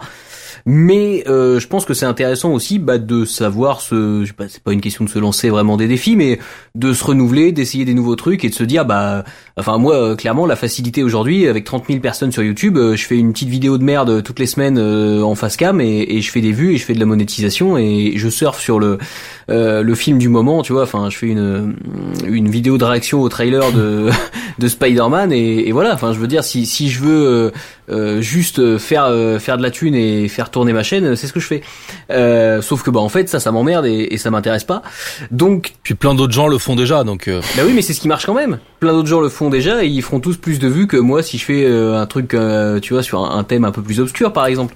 Mais c'est pour ça, fais autre chose. euh, Mais c'est de exactement- c'est exactement ce que Ne je suis en fais train de pas ce faire. que font les gens. C'est exactement ce que je suis en train de faire et euh, du coup euh, je me suis dit que c'était plus intéressant d'essayer de, de faire autre chose et de voilà de, de tester le déjà parce que la plateforme me semblait pas trop mal et en m'en servant en écrivant et en en voyant comment ça fonctionne un petit peu en, en cuisine interne j'ai trouvé que c'était vraiment bien fait et vraiment hyper complet et c'est peut-être un des trucs les plus complets que j'ai vu depuis longtemps en vrai et surtout euh, bah, il y a aussi euh, toute cette liberté de ton que tu as à l'écrit que tu n'as plus du tout, pour moi, en vidéo sur YouTube. Sur YouTube, il faut calibrer ton format, il faut calibrer ta recette, il faut filtrer tout ce que tu dis, tout ce que tu montres, euh, penser euh, à, à choisir ton titre, tes mots-clés, etc. pour que l'algorithme le mette en avant. Tout ton contenu, il est défini par les, euh, les règles de YouTube. Et en fait, ton contenu, c'est pas le tien, c'est un truc que t'as fait pour que ça corresponde aux règles de YouTube. Et bon, euh, c'est rigolo, C'est ça. vrai que tu dois deviner en plus. Oui, en plus, plus ou moins quoi. Enfin, même si même s'il y a des trucs qui sont plus ou moins flagrants, mais mais toujours est-il que euh, même si c'est un exercice intéressant, parce que comprendre comment l'algorithme de YouTube fonctionne, ça, ça m'a aussi beaucoup intéressé et enfin, je trouve qu'il y a un vrai défi aussi à comprendre comment la machine fonctionne, qu'est-ce qui va intéresser les gens, qu'est-ce qui va euh, faire cliquer les gens, parce que c'est c'est aussi un aspect social qui est qui est intéressant. Mais euh, bon voilà, enfin tu, tu joues à ça pendant six mois, un an, mais une fois que t'as compris la recette, que t'as compris que, enfin ce qui marchait et que toi t'as pas envie de faire ça et que t'as envie de faire un truc qui te plaît à toi, euh, c'est vraiment du pur égoïsme. Et ben en fait t'es mieux à aller faire un truc qui te plaît ailleurs. Peut-être que tu divises ton audience par euh, par 10 000, par 20 000, par 30 000, j'en sais rien. Mais euh, mais en fait, euh, bah c'est pas très grave parce que, enfin pour moi en tout cas, parce que j'en dépends pas. Donc si je préfère aller écrire un truc sur un manga sur Substack et qu'il y a 50 personnes qui le lisent et que je suis plus content de faire ça que de faire une vidéo sur le, dernier teaser de, de Spider-Man, et ben je fais ce qui me plaît du coup. En speed, parce qu'on l'a pas dit, de quoi tu parles? C'est quoi ta ligne édito? Tu fais une newsletter d'actu toi aussi, comme Yanda? Absolument pas. Euh, moi j'ai utilisé la- le format de la plateforme. T'as vu le dédain? Absolument pas. Non, pas du tout. Alors là, là t'es vraiment dégueulasse. Je ne mange pas de ce pain. C'est vraiment dégueulasse parce qu'en plus j'ai dit à Yanda, je lui ai dit, je l'ai dit dans la conversation commune, vous avez été témoin, que je trouvais ça extrêmement bien dans le sens où moi je ne suis pas un féru d'actu, que je ne cours pas justement après les sites de news et que j'ai pas envie de me taper des résumés à droite à gauche et que je trouve ça très bien d'avoir un, un truc simple à lire où tout est condensé, où t'as toutes les infos nécessaires pour comprendre l'évolution du marché euh, chez DC en ce moment sans aller courir partout et tu lis ça dans tes mails et voilà c'est ta petite newsletter du matin. Euh, D'ailleurs on parlait du format newsletter. Moi pendant des années j'ai été accro à la newsletter d'un forum qui s'appelle Audio Fanzine qui est un forum qui parle principalement de matos de musique, de matos de son. Et tous les samedis, t'avais la newsletter avec les tests de matos, avec euh, les reviews aussi des, des membres du forum, etc. Et tous les matins, pendant franchement euh, presque une petite dizaine d'années, je pense, j'ai, euh, enfin tous les tous les samedis matins, euh, j'avais ma newsletter et je voilà, je, je me tapais ça en lecture. J'étais pas abonné à beaucoup de newsletters, mais ça c'est un truc que j'ai suivi pendant des années. Et je trouve que voilà, par exemple dans le cas de l'actu comics qui qui bouge un peu tout le temps, bah c'est c'est plutôt intéressant. Et euh, non, moi en fait j'écris juste euh, sur des trucs qui me plaisent. C'est pas du tout un format euh, news en fait. C'est un format de mes news à moi, donc euh, ça va C'est concerner. un format letter. Voilà. Surtout. C'est juste pour que les gens reçoivent Comme directement. Très bien. Euh, c'est juste pour que les gens reçoivent dans leur boîte mail euh, mes petits textes euh, directement et qu'il n'y ait pas d'intermédiaire, qu'il n'y ait pas euh, une pub avant la lecture et qu'il n'y ait pas euh, 36 trucs. Voilà. Val, t'as une question Je continue. Continue.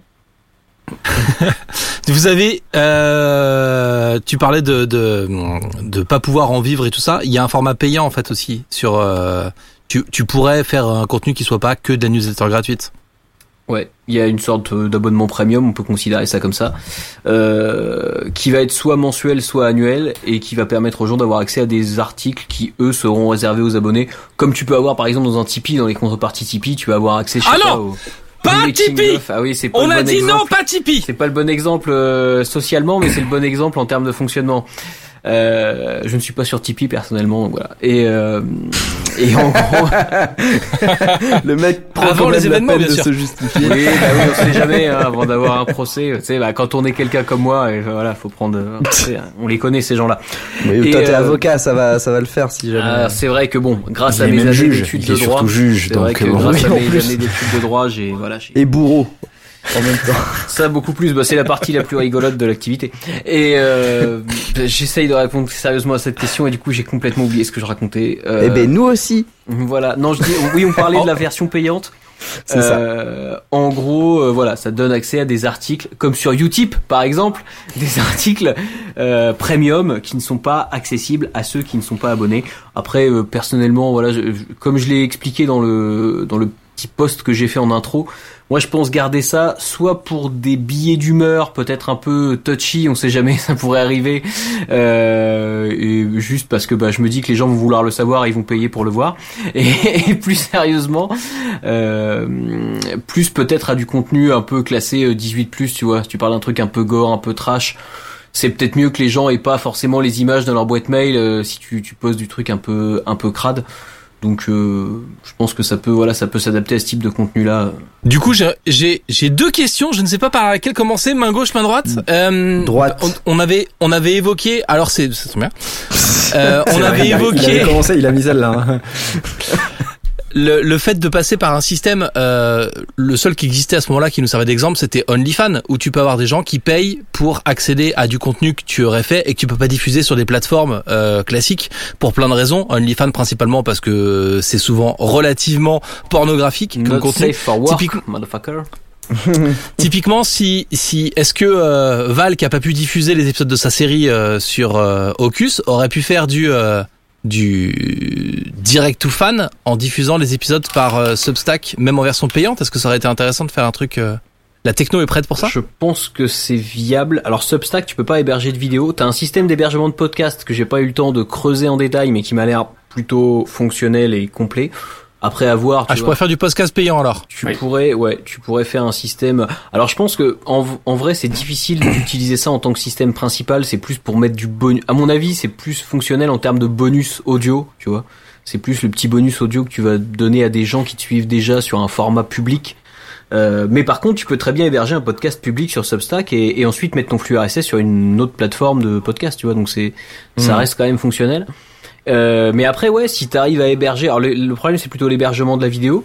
Mais euh, par exemple, t'héberges ta vidéo sur, euh, je sais pas, c'est un site euh, X ou Y qui va pas te, comme Mega par exemple. Je crois que c'était ce que t'avais utilisé au début, Valentin.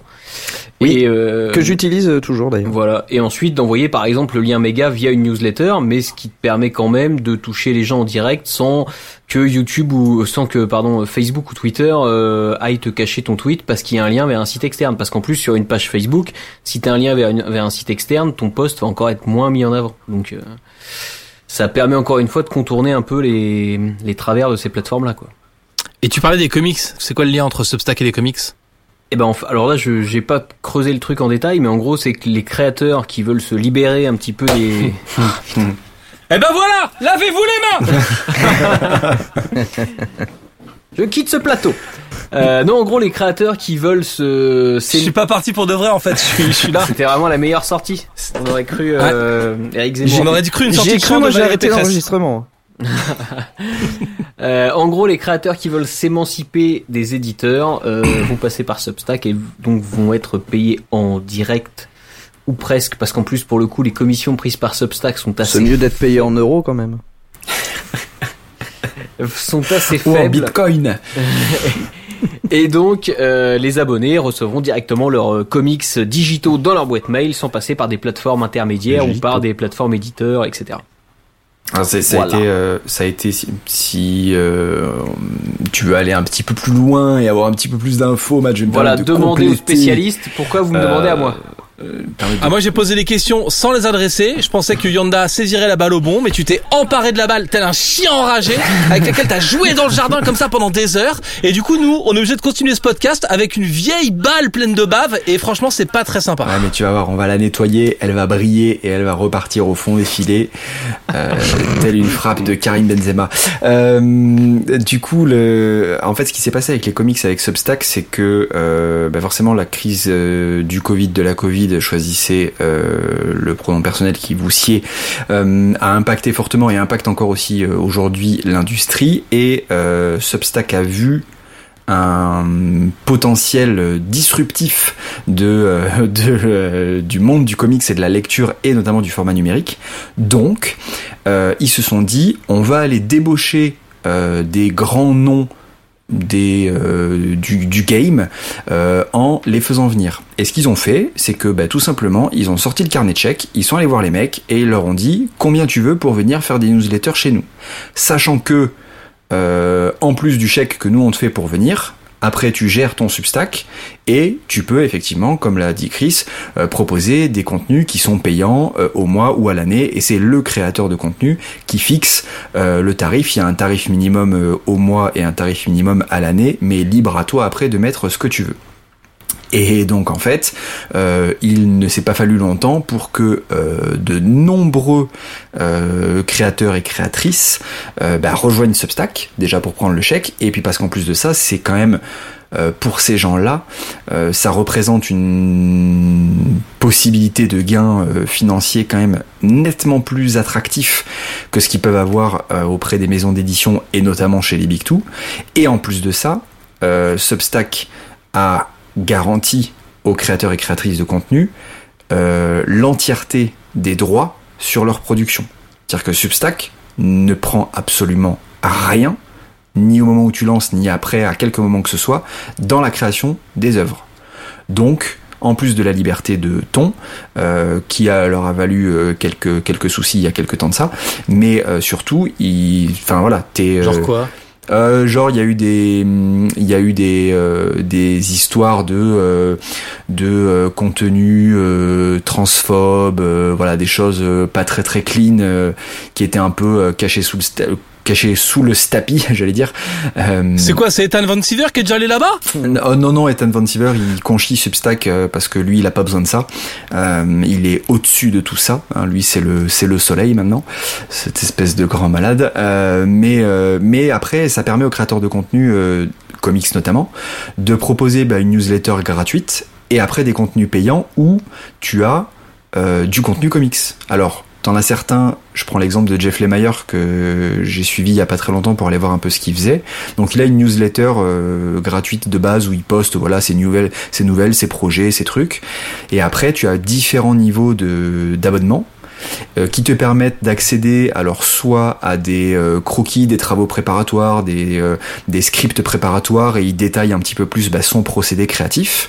Et tu as jusqu'à une œuvre, il travaille sur un projet qui va être dans un premier temps entièrement exclusive aux publications Substack. Ça ne sortira nulle part ailleurs que euh, sur les newsletters Substack. Il prévoit de le faire euh, euh, éditer en physique chez un éditeur, mais dans un premier temps, ça ne sera que via Substack. Donc, c'est du contenu exclusif et sachant euh, les partenariats que sont en train de monter, euh, enfin notamment le principal partenariat que Substack est en train de monter sur la lecture numérique, euh, parce que bah effectivement lire une BD au format image par image, par page, ouais. dans un email, c'est pas forcément tip top. Donc ils ont annoncé là il y a pas longtemps qu'ils ont signé un partenariat avec une application de lecture numérique. Et maintenant, quand un créateur de contenu va publier un comics dans une newsletter, si tu as l'application de lecture numérique et que ton compte Substack y est rattaché, le bouquin arrive direct dans ta liseuse numérique au format est prévu et optimisé pour une lecture sur le support que tu as choisi.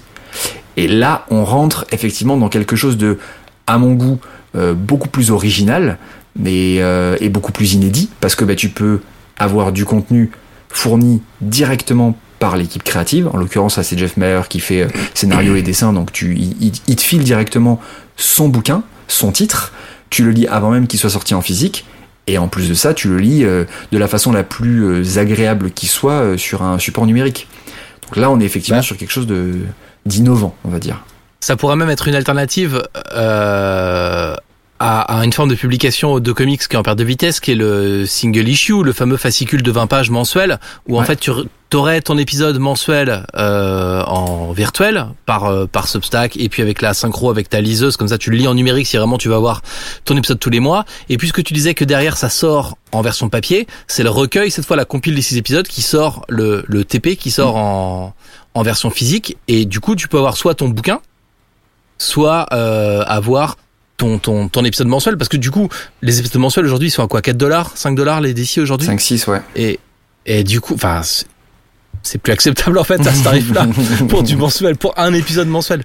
Donc euh, oui, ça permet de de- d'économiser sur les coûts d'impression et et de revenir à des épisodes mensuels qui sont accessibles à au plus grand nombre. en Et fait. puis quand tu te places euh, côté créateur, euh, un single à 6 dollars, l'auteur il touche pas 6 dollars. hein. il touche euh, même pas 5 hein, si tu veux. Euh, Qui c'est qui prend de l'argent sur un single ah bah, Tout le circuit de distribution, mon bon monsieur. Euh, et, euh, et en plus de ça, euh, alors je sais pas, certainement qu'il y a différentes euh, façons de payer, mais euh, mais tu, tu peux très bien être payé. Euh, en avance et pas forcément après euh, toucher un intéressement sur les ventes. Mhm. Euh, Il y a différentes euh, différentes possibilités. Là, je, je je sais pas, donc je voudrais pas trop m'avancer. Mais à l'inverse, sur le Substack, euh, effectivement, en dehors de la commission Substack, qui est, je crois, euh, 10%, si je ne m'abuse, je sais plus exactement, et la commission que va prendre la solution de paiement euh, intégrée à l'outil, bah, tout le reste, c'est pour le créateur de contenu. Donc là, il n'y a pas match. En termes de, euh, de gains financiers, euh, clairement, c'est le jour et la nuit. Mais effectivement, on se Bon. rapproche un petit peu du, du ce qu'on a. euh, Alors, ça doit exister chez Marvel aussi, mais chez DC, t'as le, le, il y avait, je sais pas s'il y a encore, mais le système du digital first, où les épisodes sortaient d'abord au format numérique, et puis euh, quelques mois après, t'avais le relié qui sortait en physique euh, avec tous les épisodes, quoi. Après, pour pour euh, pas que encenser la plateforme, ouais, il y a sur le comics en particulier, ils jouent uniquement le rôle de diffuseur. Ils sont pas du tout le rôle d'une maison d'édition, ce qui fait qu'il y a pas personne n'a le rôle d'éditeur dessus.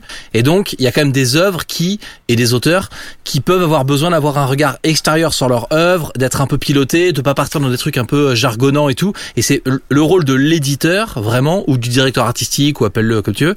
Il sert aussi à ça et à faire en Bien sorte sûr. que quelqu'un puisse avoir un regard extérieur sur l'œuvre et pouvoir ajuster pour que ce soit mieux ou plus digeste pour le public. Et là, du coup, euh, nous, on est en frontal avec les auteurs et, et tu peux avoir voilà, des trucs un peu. euh, Ah, moi, bah, ça sera, mon- Brut, quoi. ça sera à mon avis effectivement euh, très différent. Et après, euh, en tout cas de moi, ceux que j'ai vus, euh, les créateurs sur Substack, c'est que des mecs qui ont entre guillemets roulé leur boss un petit peu quoi. Donc effectivement, qui sont en capacité de gérer un projet euh, tout seul ou euh, en tout cas de gérer un projet tout court, c'est tout à fait euh, probable.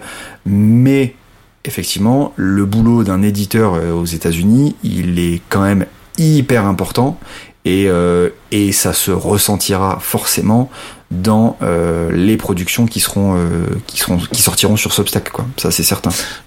Du coup, euh, on a les substacks de Jack Kirby, de Stanley, tout ça pour suivre les nouveautés. Là, on a ou euh, comment ça marche? Ils sont sur MySpace.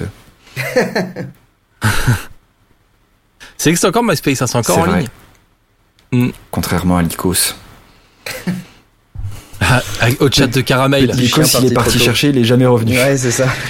Ok, il y a, il y a des auteurs à suivre, il y a des trucs? Si on est fan de comics, euh, il y a qui, il y a, à part Jeff Lemire, il y a des gens que tu nous conseilles de suivre. Euh, bah alors, Et puis après, on va jouer avec Valentin. que je vous conseille de suivre, euh, je- euh, que je vous conseille de suivre, non parce que je suis pas allé voir euh, tout le monde, mais il y a beaucoup de monde effectivement euh, sur Substack.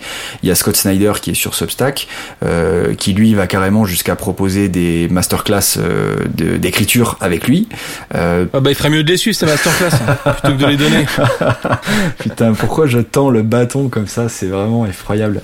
Euh, après, il y a beaucoup il y a beaucoup de d'artistes. Je sais qu'il y a euh, euh, Chips Darsky qui a fait, un- qui a un truc aussi. Ouais. Euh, Il y a qui d'autre? Alors il y a James Tynion Force qui est par, qui a quitté le titre Batman en grande pompe euh, aux États-Unis pour son Substack. Euh, qui c'est qu'il y a d'autres Il y en a plein. Il y en a vraiment plein, plein, plein, plein, plein. Mais je les ai pas en tête. Mais euh, en, Il y a un truc de recherche, il y a genre un truc Ouais. comics où tu peux trouver des. Oui. euh, Oui, mais il va te ressortir que, que les plus gros et les principaux. Euh, mais euh, t'as déjà, t'as déjà, t'as déjà de la lecture avec ça. hein. Ouais.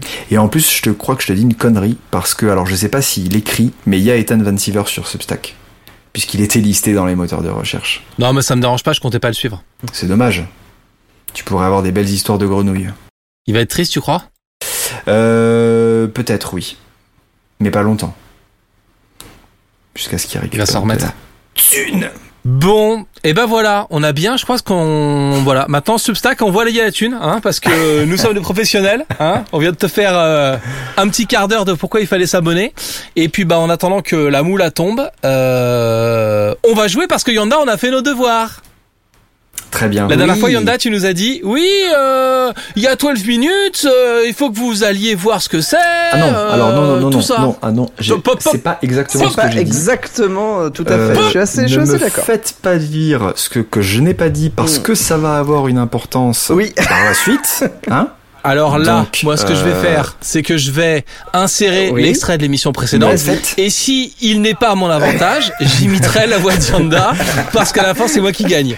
Ce que j'ai dit, c'est que j'ai effectivement voulu parler de 12 minutes, mais après avoir pitché le jeu à votre demande, je me suis dit, là par contre, si je veux aller plus loin dans proposé. euh, mon voilà. avis, etc., etc., je vais être obligé de spoiler comme un goré. Hmm. Donc, est-ce que vous souhaitez vous faire votre propre avis de votre côté et découvrir le jeu de votre côté, et auquel cas on en reparle un petit peu plus tard Bonne mémoire. Ou est-ce que vous me dites, Osef, balance-nous tout à la tronche euh, et euh, ça sera très bien comme ça Et vous avez effectivement choisi la première option, ce à quoi j'ai acquiescé en me disant, très bien, je m'en vais comme un prince et vous laisse pas acquiescé, t'as faire vos opiné du devoirs. chef. C'est vrai. Ça.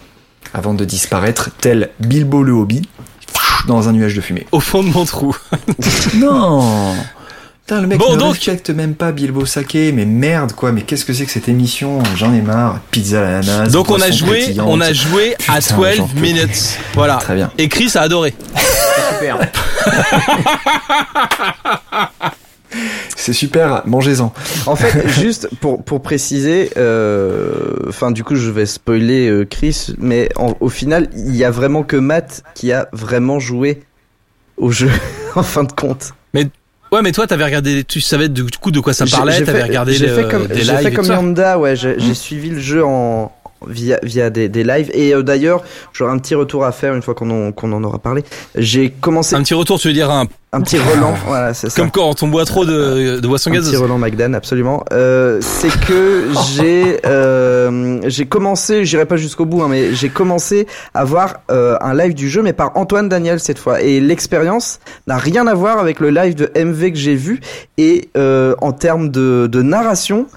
Euh, c'est- Antoine Daniel va beaucoup plus vite et donc il y a beaucoup moins de suspense et donc c'est un peu plus un peu plus dommage je trouve. Euh, MV avait fait des trucs où on a mis longtemps à se rendre compte d'un d'un fait dans l'histoire, alors qu'Antoine Daniel l'a trouvé quasiment vite et je trouvais que ça gâchait un peu le. Enfin voilà. Mais ça après c'est c'est c'est l'expérience de chacun quoi. Mais donc euh, euh, Chris lui, je crois n'a pas joué au jeu non plus, mais Je pas joué au jeu, mais j'ai été voir de quoi il retournait. Voilà. Très clairement, je n'aurais pas le temps de jouer et voilà, je.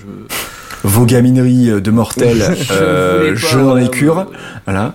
Je voulais pas me, me consacrer à ça. te mais- rabaisser. Il a failli dire rabaisser. C'est vrai. Non, c'est pas vrai. Mais arrêtez.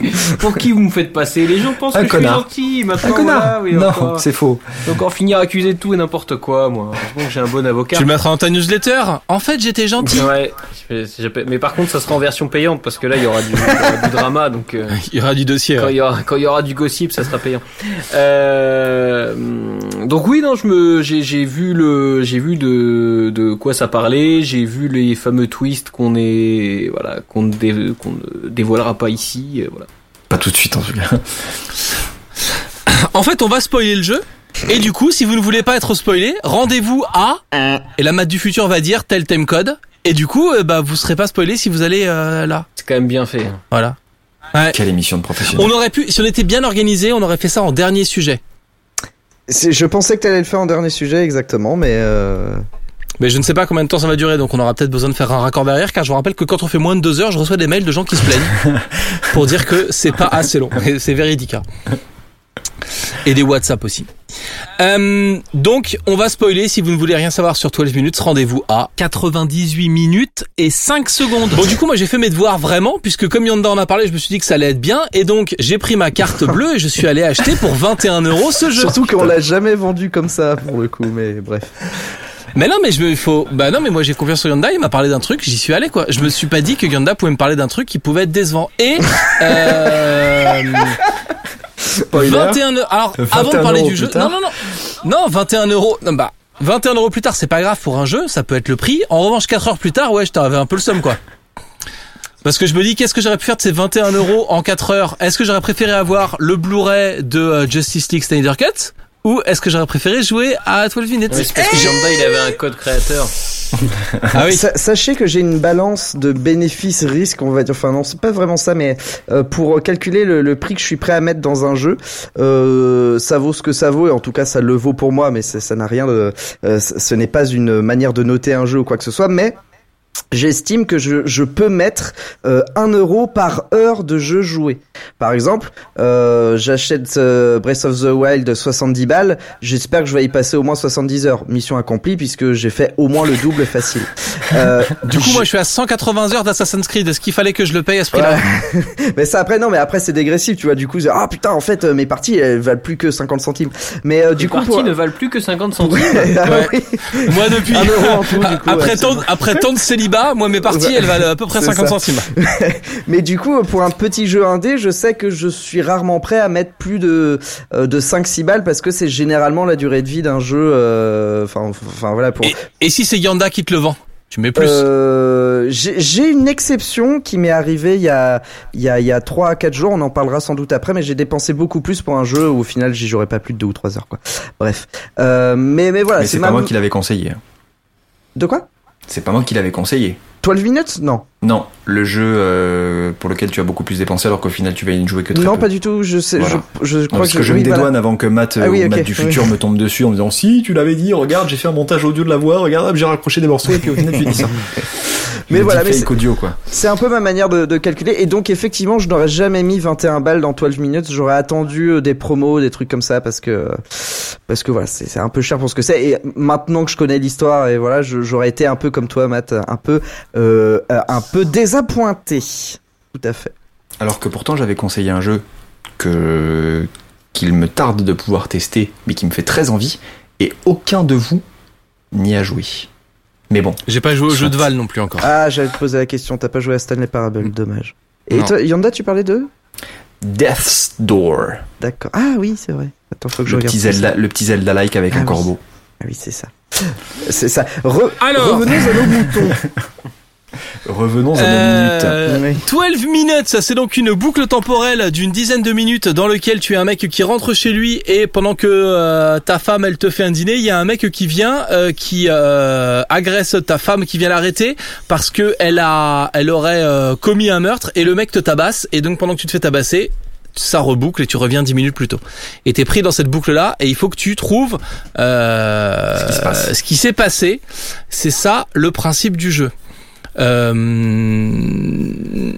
bon, en fait, le, le jeu, le principe est sympa, ça fonctionne et tout. Euh, ce qu'il fallait voir dans le jeu, c'est le côté un peu euh, choquant, un peu euh, dans, un peu creepy qu'il y avait dans l'intrigue. En fait, c'est ça que tu voulais euh, Oui, parce que nous montrer quand tu nous as parlé du jeu? Ouais, parce qu'initialement, ce jeu est arrivé euh, dans la discussion de l'épisode précédent euh, parce qu'on était sur le fait que euh, le le choquant et l'outrageant euh, c'est quelque chose euh, que tu qui que toi en tout cas tu trouves euh, nécessaire ou en tout cas intéressant d'utiliser pour quelques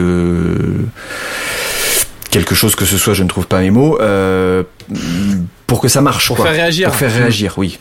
Et, euh, et du coup, Pour provoquer. dans la discussion que vous aviez avec Valentin à ce moment-là, qui n'était pas du tout sur les jeux vidéo, qui était par rapport à Oui. l'émission de radio, euh, j'ai instinctivement pensé à 12 minutes euh, parce que effectivement, il y a à mon goût euh, quelque chose de, euh, de, de choquant et de dérangeant en tout cas dans l'intrigue et dans le scénario. Euh, et j'étais effectivement assez intéressé de savoir, en l'occurrence toi, mais les autres, euh, bah, quel était votre, euh, votre avis sur la pertinence, l'utilité, la cohérence, utilisez l'adjectif que vous voulez, de ce côté-là pour ce jeu? Je, je- Alors on est en full spoiler donc euh, les Ouais. les rebondissements du jeu c'est que d'abord le mec rentre, il va arrêter ta femme et souvent ça dérape et il la tue alors qu'en fait toi tu viens d'apprendre qu'elle est enceinte donc il tue ta femme enceinte avec l'enfant à naître. Euh, en fait le flic vient l'arrêter parce qu'elle est censée avoir tué son père et au fur et à mesure de l'histoire on apprend qu'en fait c'est toi qui as tué le père Mm. parce qu'en fait tu es le beau-frère de la meuf Et et demi-frère. que Demi-frère, ouais. demi-frère de la meuf et que du coup euh, tu tu et que tu lui caches cette information elle le sait pas et que du coup tu vis euh, avec ta demi-sœur et tu viens de lui faire un gamin c'est ça. Voilà. Et ce, ce twist là, parce que ouais, ça arrive pas tout de suite, euh, tout de suite, tout de suite. Et je trouve la première partie vraiment bien fichue. À partir du moment où t'apprends ce côté incestueux, euh, on en a parlé en off avec Yanda et on est totalement d'accord là-dessus. Enfin, pour pour moi, c'est de c'est de trop et je trouvais ça dommage de partir là-dedans dans ce côté glauque pour faire glauque parce que euh, parce que il faut mettre le pire truc qui soit. Alors ah vas-y, on va on va mettre un inceste. En fait il niqué sa sœur hein, c'est trop bien. Ouais, Ça, voilà. c'est- exactement ça. C'est ch- enfin c'est dommage d'être parti là-dedans quoi. Il y avait pas besoin. Non, il y avait pas besoin. Franchement, il y avait pas besoin. Et tu pouvais faire d'autres trucs trop pas cool besoin, avec le, le système de boucle et, et, et vouloir, c'est exactement ce que tu dis, vouloir aller de plus en plus loin pour choquer davantage pour, mais euh, ok, mais tu peux faire une bonne histoire sans choquer ou sans avoir un, tu peux faire des twists qui ne sont pas forcément euh, choquants moralement, mais qui, qui ont un impact aussi fort en fait. Donc, euh, Oui, puis il y avait genre 12 000 autres secrets que le père aurait pu avoir et que le ça. aurait pu cacher. C'est ça. Enfin, et C'est pas, tu vois, c'est c'est pas, Ah non, mais limite, le- c'est pas le ça. secret de base auquel tu penses, quoi. Enfin, C'est ça. un peu bizarre. quoi. le mec aurait pu tuer le père euh, pour euh, tout un tas d'autres raisons et quand on était à ce moment-là enfin là tu dis- c'est c'est- tu vois tu dis c'est le choquant il faudrait trouver le truc le plus de le plus extrême et tout. Et ça fait vraiment ça fait vraiment le truc de pacotille en fait. Ça fait c'est un peu le choquant convenu. C'est euh, ah bah voilà qu'est-ce qu'on pourrait mettre? Ah bah voilà forcément euh, bah c'est sa sœur. Mm. et en fait ça moi quand je me suis pris cette révélation là dans le truc ah j'étais un peu en mode euh, blaze et là du coup j'ai arrêté de réfléchir et j'ai fait euh, toutes les combinaisons possibles quoi j'ai euh, j'ai trucidé tout le monde je me suis empoisonné moi-même j'ai testé tout ce que permettait de faire le jeu alors que j'étais vraiment sur des rails pour essayer de suivre l'enquête là je me suis dit ah ok on est sur ce niveau de euh, funkitude et de osefitude donc euh, vas-y on y va quoi et euh, Ouais, c'est vrai qu'il y a un côté comme ça. et ouais, c'est- où tu, où du coup tu, tu veux, tu, tu prends même plus de gants et t'as même plus d'intérêt puisque ah oui d'accord donc c'est moralement euh, dégueulasse donc euh, allons-y. Et puis alors que avant ça bon euh, euh, bon après c'était un joueur comme voilà mais mais mais quand tu dois buter ta femme entre guillemets alors que t'as pas toutes ces informations là c'est un peu plus chaud déjà. C'était en mode merde est-ce que je vais vraiment la buter ou est-ce que enfin voilà. Et tandis que ah je l'ai buté que après moi. Je l'avais Ah j'ai toujours maintenu en vie avant. Putain je l'avais mal. regardé se faire tuer par Ouais. contre caché dans un placard tu parce que regardes ta ça- femme se faire t'es un tuer peu obligé pour Meilleure savoir où est la scène du montre jeu. ouais, mais Mais euh, mais mais en fait pour moi cette révélation là toi tu as l'air de la vivre comme le la révélation extrême pour moi c'est vraiment la révélation du pom pom pom pom pom pom c'est le truc un peu un peu lourdos tu vois et qui est Ah, bah, c'est complètement ça. C'est- pour moi c'est lourd, enfin, c'est tellement euh, too much qu'en fait c'est nul quoi Ouais, voilà. J- Oui, oui, c'est ça. Je trouve qu'elle marche pas. Elle est extrême, mais elle marche pas. Elle est, elle est volontairement euh, trash, quoi. Mais, mais je, suis- je suis d'accord que c'est. J'ai eu la même réaction que toi en voyant truc. Je fais ah bon, ah merde. Bah c'est moins intéressant d'un coup. En fait, elle est, elle- je, je trouve qu'elle est cette révélation-là particulièrement, euh, elle est dérangeante et pas dans le bon sens du terme pour moi, parce que effectivement, elle n'est trash que pour être trash. Elle n'apporte absolument rien Mm. à ce moment-là du jeu. Tu as dans euh, les différentes phases que tu as pu faire avant, tu as fait des choses beaucoup plus dérangeantes et beaucoup plus effectivement euh, perturbantes et prenantes en tant que joueur et en tant que réflexion que tu peux Comme avoir. buter ta femme.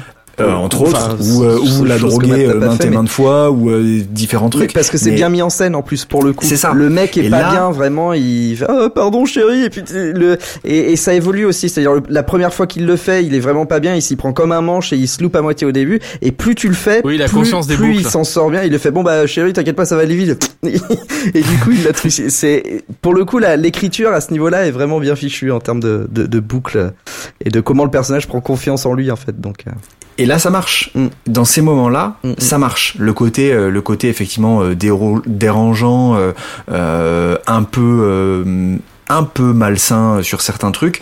C'est ok, ça marche et c'est dérangeant et ça fait quelque chose.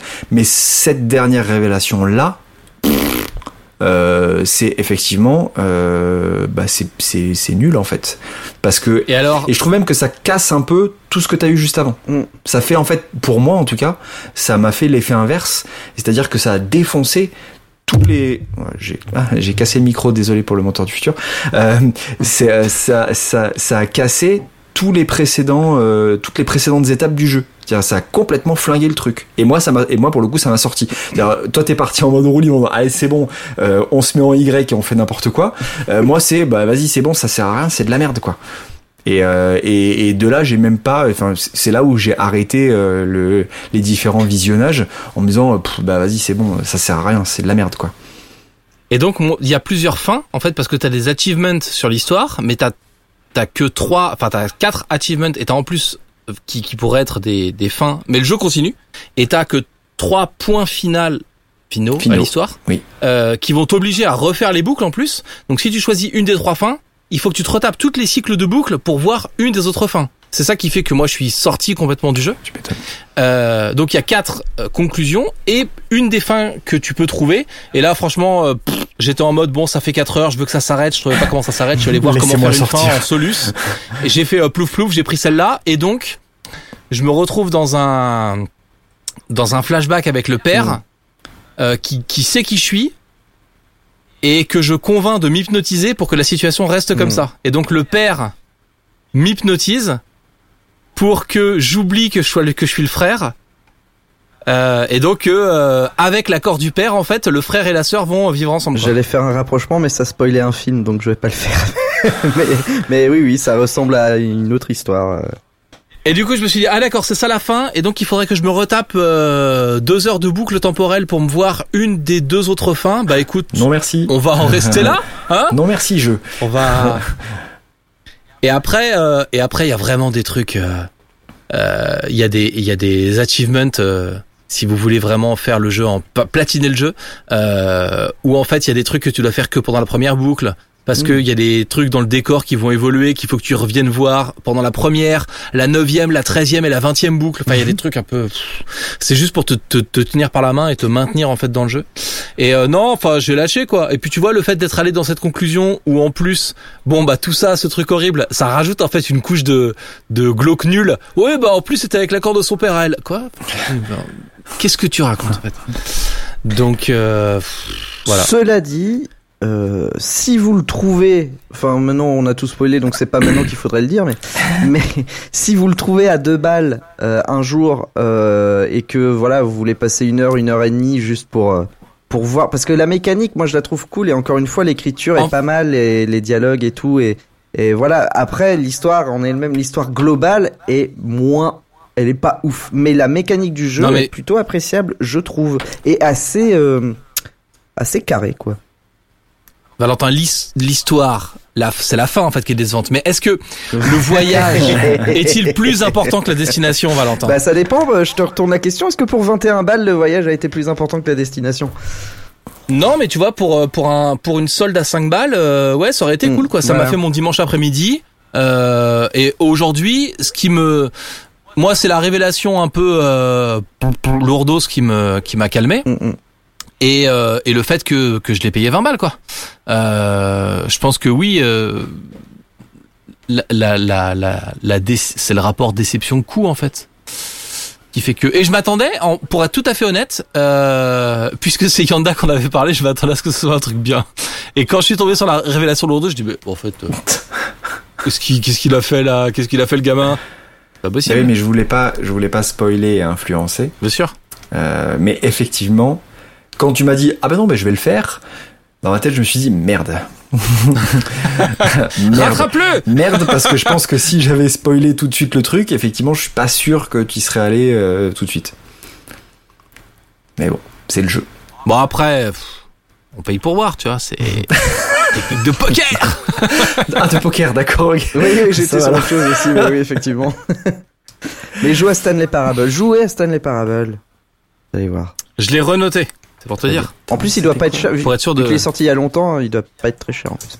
bon à quoi on joue du coup Valentin pour oublier ce Ah, souvenir pour oublier ce souvenir, eh ben écoutez, euh, vous pouvez jouer à un jeu pour lequel j'ai dépensé bien, bien trop de thunes du coup.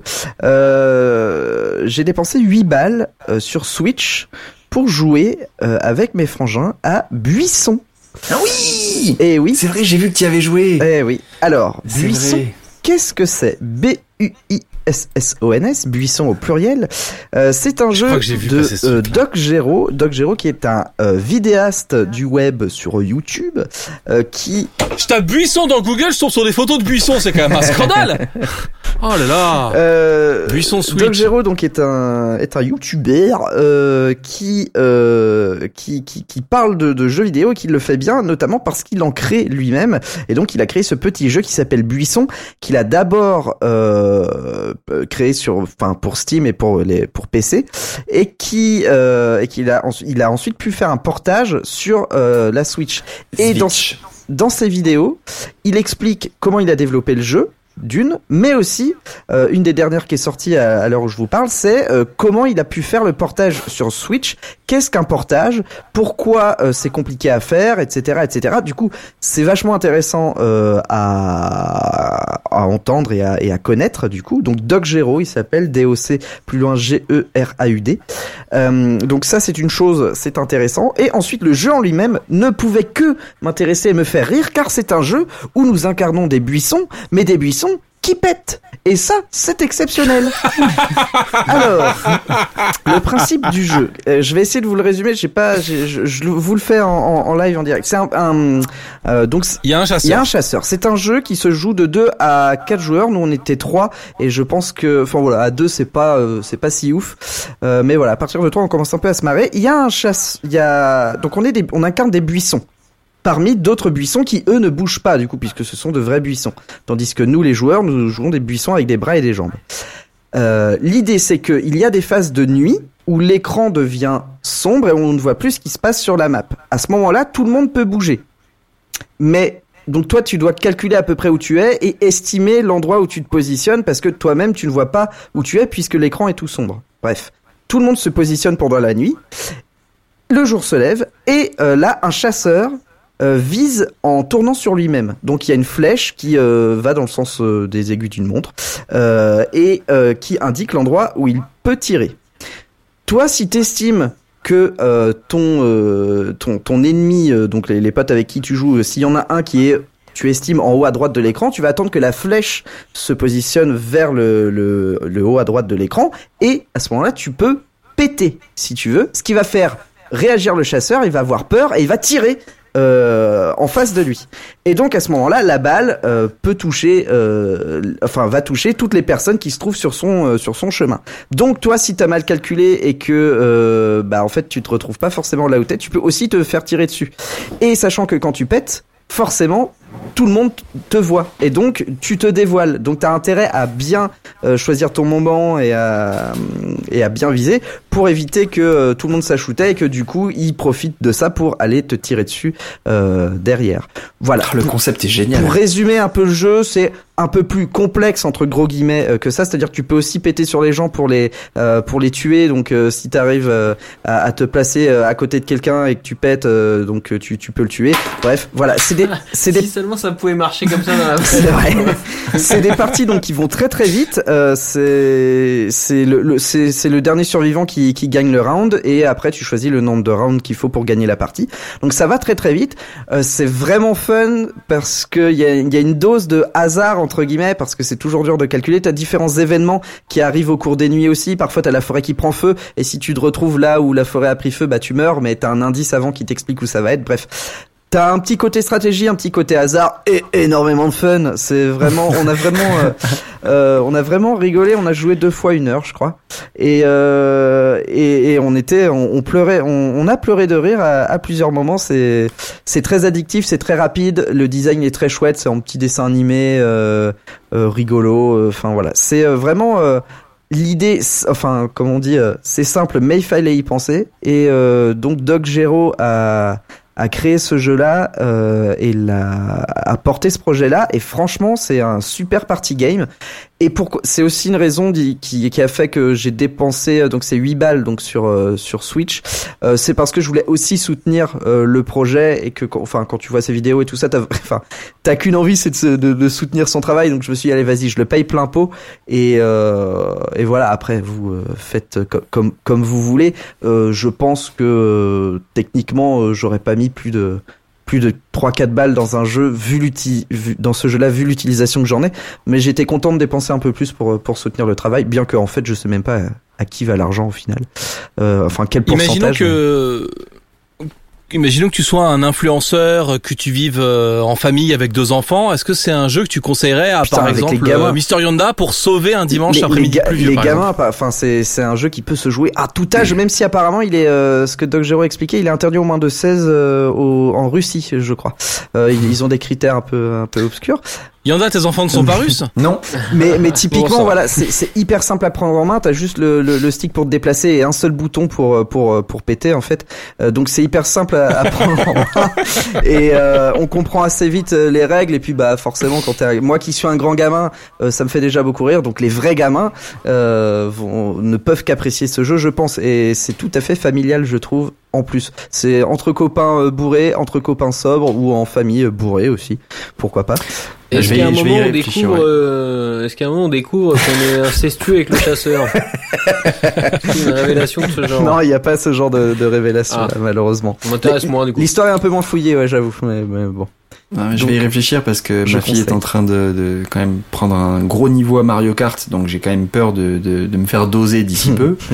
Euh, mon fils, quant à lui, est parti sur Pokémon Unite. Euh, c'est pareil, ah. euh, il est en train de partir en mode MOBA et, et j'ai peur de pas suivre.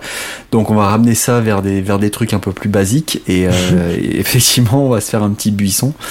En attendant Mario Party, prévu pour fin octobre, bien évidemment. Oh, il y a un, euh, je ne savais même pas. Il y a un nouveau Mario Party sur Switch. Un, nouveau qui reprend en fait les niveaux du Mario Party de la Nintendo 64, du coup. Le tout premier, putain. Ouais. Ok. Ouf. Mais octobre, c'est aussi euh, le mois de Dread. C'est surtout Metroid Dread, donc. Eh oui, donc plus rien ne compte. Non, c'est ça. Et donc Zelda, non, Zelda, il est sorti, personne n'en parle, on n'en fait rien, quoi. C'est. Skyward Sword.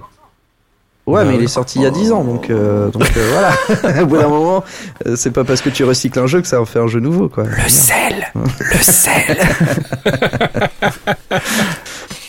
mais mais ouais, donc voilà, Buisson, jouez-y ou attendez même à attendez qu'un pote l'achète et comme ça vous pouvez y jouer gratos. Et sur Steam, il est moins cher si vous y jouez sur PC. On se fait en rafale avant la nouvelle chronique finale. On se fait en rafale la sélection ciné du moment. Parce que Valentin est, est allé au cinéma. Euh, oui, si vous voulez. Qu'est-ce que j'ai vu? Attendez, je remonte. Euh, qu'est-ce que qu'est-ce que t'as vu toi, Christian? Les films, à mon avis. Qu'est-ce que j'ai vu? Les films J'ai vu Free Guy euh, avec euh, Ryan Reynolds. Ryan Reynolds.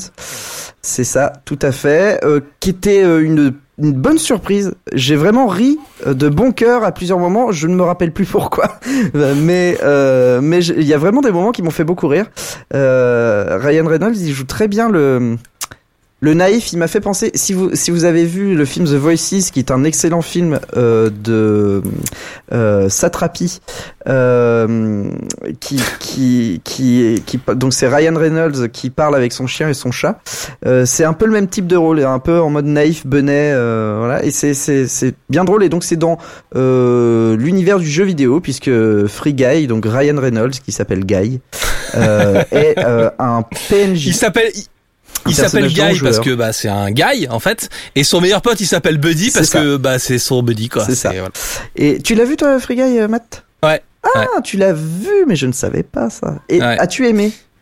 Euh, comme toi, je j'avais rien vu du film. Je parce que parce que j'ai un problème avec Ryan Reynolds. J'ai un problème avec l'acteur qui est forcément tout le temps méga cool et tout et euh, qui euh, je trouve a une faculté notamment depuis Deadpool à s'autociter en permanence. Mm. Et d'ailleurs dans Free Guy, il y a des posters de Deadpool au mur. Il y a voilà, il, il continue à s'autociter.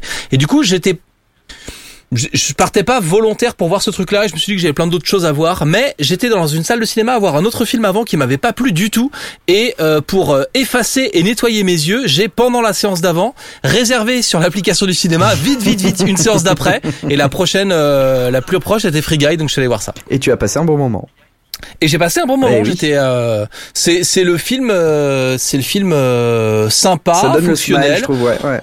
Voilà, c'est c'est un blockbuster cool, feel good. Il y a pas good, quoi, c'est tellement de surprises, c'est sur des rails, mais ça roule. Et il y a quand même euh, dans le, le dans la scène finale, il y a les deux petites références bien placées et qui font bien Mais oui. plaisir. Et, et- Et et franchement, ça marche tout Et c'est seul. bourrin de ouf, c'est voilà, ça y va pas avec euh, le dos de la cuillère dans la main morte, mais euh, j'étais moi j'étais fou sur mon stage, j'ai fait putain, c'est génial alors que c'est des bonnes grosses références qui tâchent, mais c'est trop bien. C'est trop trop Ouais. bien. On est d'accord. Bah j'imagine, hein. mais bon, visiblement vous êtes d'accord, donc c'est le principal. Mais vous voyez Free Guy, franchement très très bien. C'est vraiment c'est vraiment bien. En Et- même temps, et- euh, si Il est à l'affiche de votre cinéma et de votre site de torrent préféré. Et j'ai, euh, on parlait de Feel Good, ça me fait penser que j'ai vu aussi pas au cinéma, mais c'est un film qui est sorti cette année sur Disney+. Euh, Lucas. Euh, Lucas, vous avez peut-être vu les affiches si vous viviez en ville sur les arrêts de bus, parce qu'il y a eu la pub euh, pendant pas mal de temps. Ah mais je connais la chanson. My name is. Lucas. BO qui est sorti au moins 35 ans avant le film et du coup c'est très très intéressant. c'est ça. Non, Lucas, c'est donc euh, un petit film en... en petit film. Donc de Disney en image de synthèse euh, d'un d'un un Atlante, on va dire ça comme ça. Donc euh, enfin une créature marine euh, qui vit dans l'océan et qui en fait euh, Logique. Voilà, logique. Non mais elle vit pas dans la rivière quoi. C'est ça que je veux dire, tu vois. Elle est pas dans le elle est pas dans le dans la mer, elle est dans l'océan. Ah non, parce que sinon ça serait une créature fluviale. Mais bon, Euh, de toute façon, Mais taisez-vous, allez, allez tous vous faire, euh, voilà, incester, là, c'est bon. Euh, euh, comment, où en était-je Oui, et que en fait, quand il se rend sur euh, sur Terre, sur la, quand il marche sur la terre ferme, il se transforme en humain. Euh, et donc, il va découvrir la vie terrestre avec un avec un copain euh, qu'il se fait, euh, qu'il rencontre en fait euh, sur Terre, et qui, qui se, et ça se passe euh, en Italie, sur une ville côtière, un village côtier d'I- d'Italie. putain, faut pas y aller là-bas, il y a le Covid. Et oui, oui, mais ça se passe dans les années euh, 60, il me semble, euh, 50, Ah bon, 60. ça va. Voilà, C'était le monde va. d'avant alors. Et c'est hyper, hyper, hyper feel good. C'est trop, trop bien. J'avais le smile tout du long. C'est, euh, super joli, c'est drôle, euh, c'est une chouette aventure. C'est, pas, ça se prend pas pour euh, autre chose que ce que c'est. C'est c'est pas un film épique à la Vaiana par exemple. Ça reste cantonné dans la petite aventure du, du gamin qui veut qui veut se faire des potes. Attends, je comprends pas trop. C'est italien ou Oh c'est Parce ouais, que, ok, euh, si si, je, je valide, je valide. C'est pas mal, c'est pas mal parce que ça peut. C'est acceptable. Acceptable sur 20. Voilà. En acceptable fait, sur Chris, faut lui filer la parole régulièrement sinon il y a du déchet. Il y a des trucs qui sortent comme ça, tu sais pas d'où ça vient. C'est ça, tout à fait. Mais euh, non, vo- voyez Lucas, c'est vraiment bien. Euh, C'est un long métrage à voir en Ça famille. dure Ouais, un long heure, euh, métrage. Il doit durer une heure et demie, pas plus, pas beaucoup Ok. plus. Je note. Euh, ouais, ouais, vraiment super beau et euh, beaucoup mieux que l'autre long métrage euh, cantonais euh, que j'ai vu euh, que, que j'ai vu juste après sur Disney euh, Raya et le dernier dragon euh, qui est donc plus sur la mythologie chinoise euh, et qui pour le coup a des moments de fulgurance au niveau de de l'univers et de l'esthétisme de son univers et qui euh, arrive à te euh, placer des, des enjeux et des répliques hyper chiantes et pas du tout profondes et vraiment vraiment pas ouf. Euh, donc mais sur 20 euh, Raya et le dernier dragon j'ai pas trop kiffé.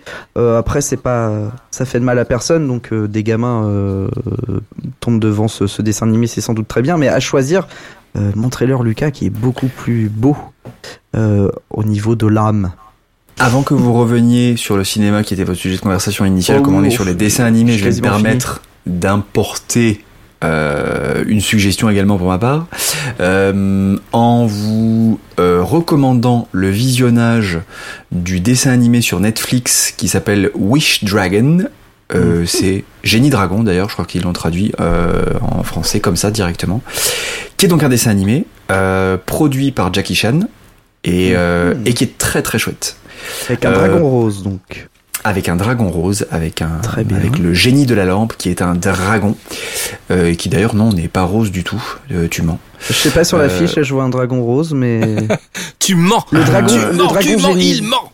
Ouais ouais ouais. le dragon ouais. génie, euh, Je je suis peut-être daltonien. Un génie, trois vœux, une aventure extraordinaire. Euh, Ok. Voilà, c'est bah, c'est effectivement très bien très bien résumé. C'est euh, c'est euh, c'est assez feel good aussi. Euh, mais euh, mais c'est- c'est très très chouette. Il y a des des chouettes valeurs euh, qui sont euh, qui sont euh, présentées et utilisées tout du long et euh, et c'est et c'est très joli, c'est bien fait. Euh, franchement, euh, bon note. moment familial également euh, passé il y a de cela quelques jours et je vous recommande.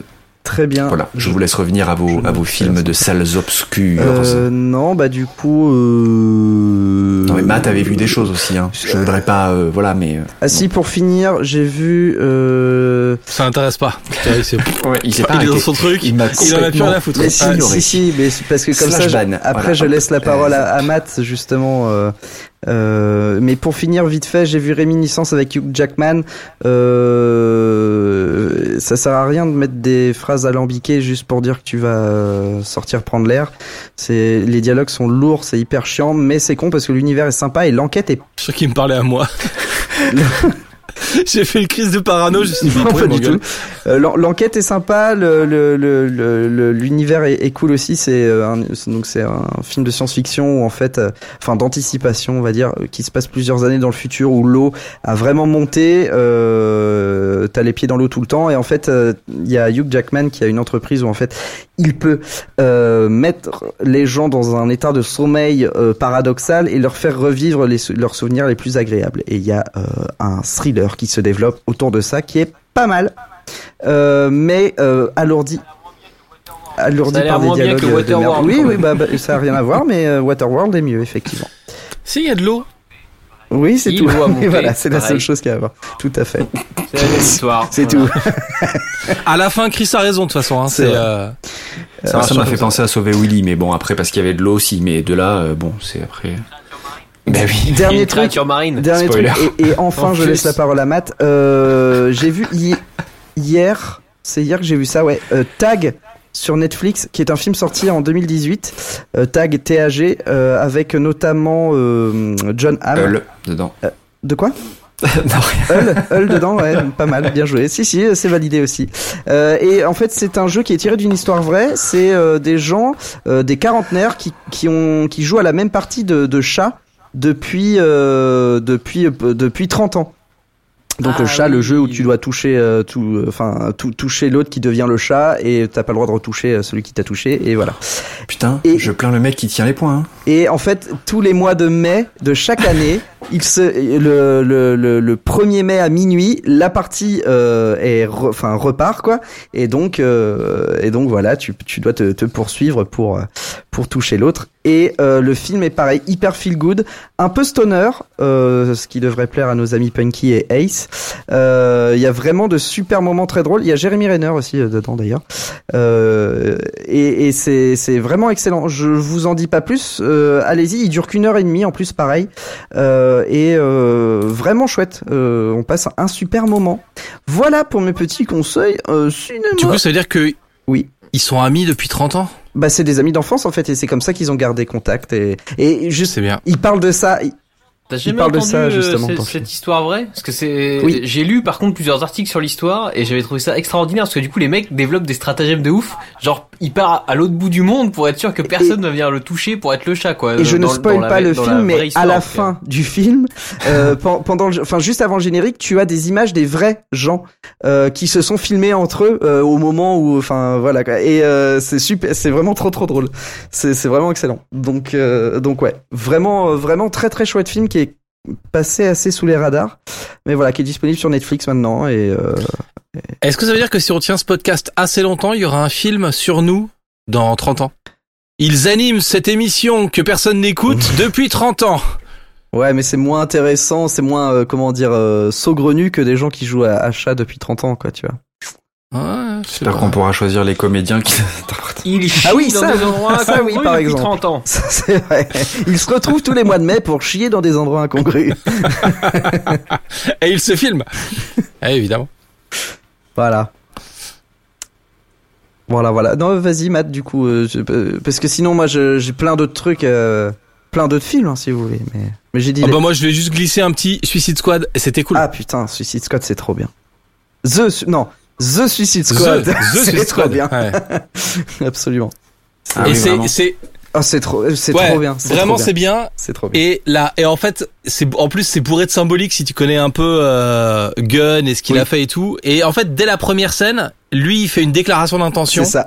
euh, sur ce qu'il a fait pour Marvel et sur ce qu'il a fait pour DC, qui est juste fantastique. Et en fait, c'est le James Gunn de ses films d'avant, de Super notamment, et de ce genre de trucs, euh, à qui on a filé un budget, euh, qui a réuni des potes et qui a dit bon alors écoutez, voilà ce qu'on va faire, et qui a fait nimp, C'est ça. nimp, et qui se fait kiffer, et qui se fait kiffer avec Qui a fait nimp mais nimp et propre. qui a du sens en même temps. Ouais. Ouais. C'est-à-dire qu'il y a même un propos un peu politique derrière, je, je trouve, euh, et moral, qui est vachement bien pour un film de ce genre-là. Il pousse les curseurs sur plein de Ouais. trucs, il pousse les curseurs sur la violence, sur la grossièreté, il pousse les trash, curseurs évidemment sur le propos, il, il pousse les curseurs sur lui un peu, enfin voilà ce qu'il a vécu, euh, enfin est-ce que cette licence a vécu aussi euh, au ciné Et puis après il y a plein de, il y a plein de clins d'œil, enfin dans les, j'ai beaucoup aimé du coup le personnage d'Idris Elba Mm. qui joue Bloodsport. Euh, qui est un personnage qui est ramené à des pouvoirs à peu près similaires à ceux de Bloodshot et du coup Bloodshot dans de, le de- non. Deadshot, pardon. ouais. Deadshot, ouais. Qui était joué du coup par Will Smith dans le film précédent, et on a beaucoup reproché à Will Smith de euh, d'être encore une fois dans un rôle de Will Smith où euh, c'est le bon père de famille euh, qui fait ça pour sa gamine et tout ça. Et en fait, si tu prends tous les stéréotypes du personnage, euh, euh, c'est un père de famille, c'est un tireur d'élite, il fait ça pour sa fille, euh, c'est un black euh, quadragénaire et tout.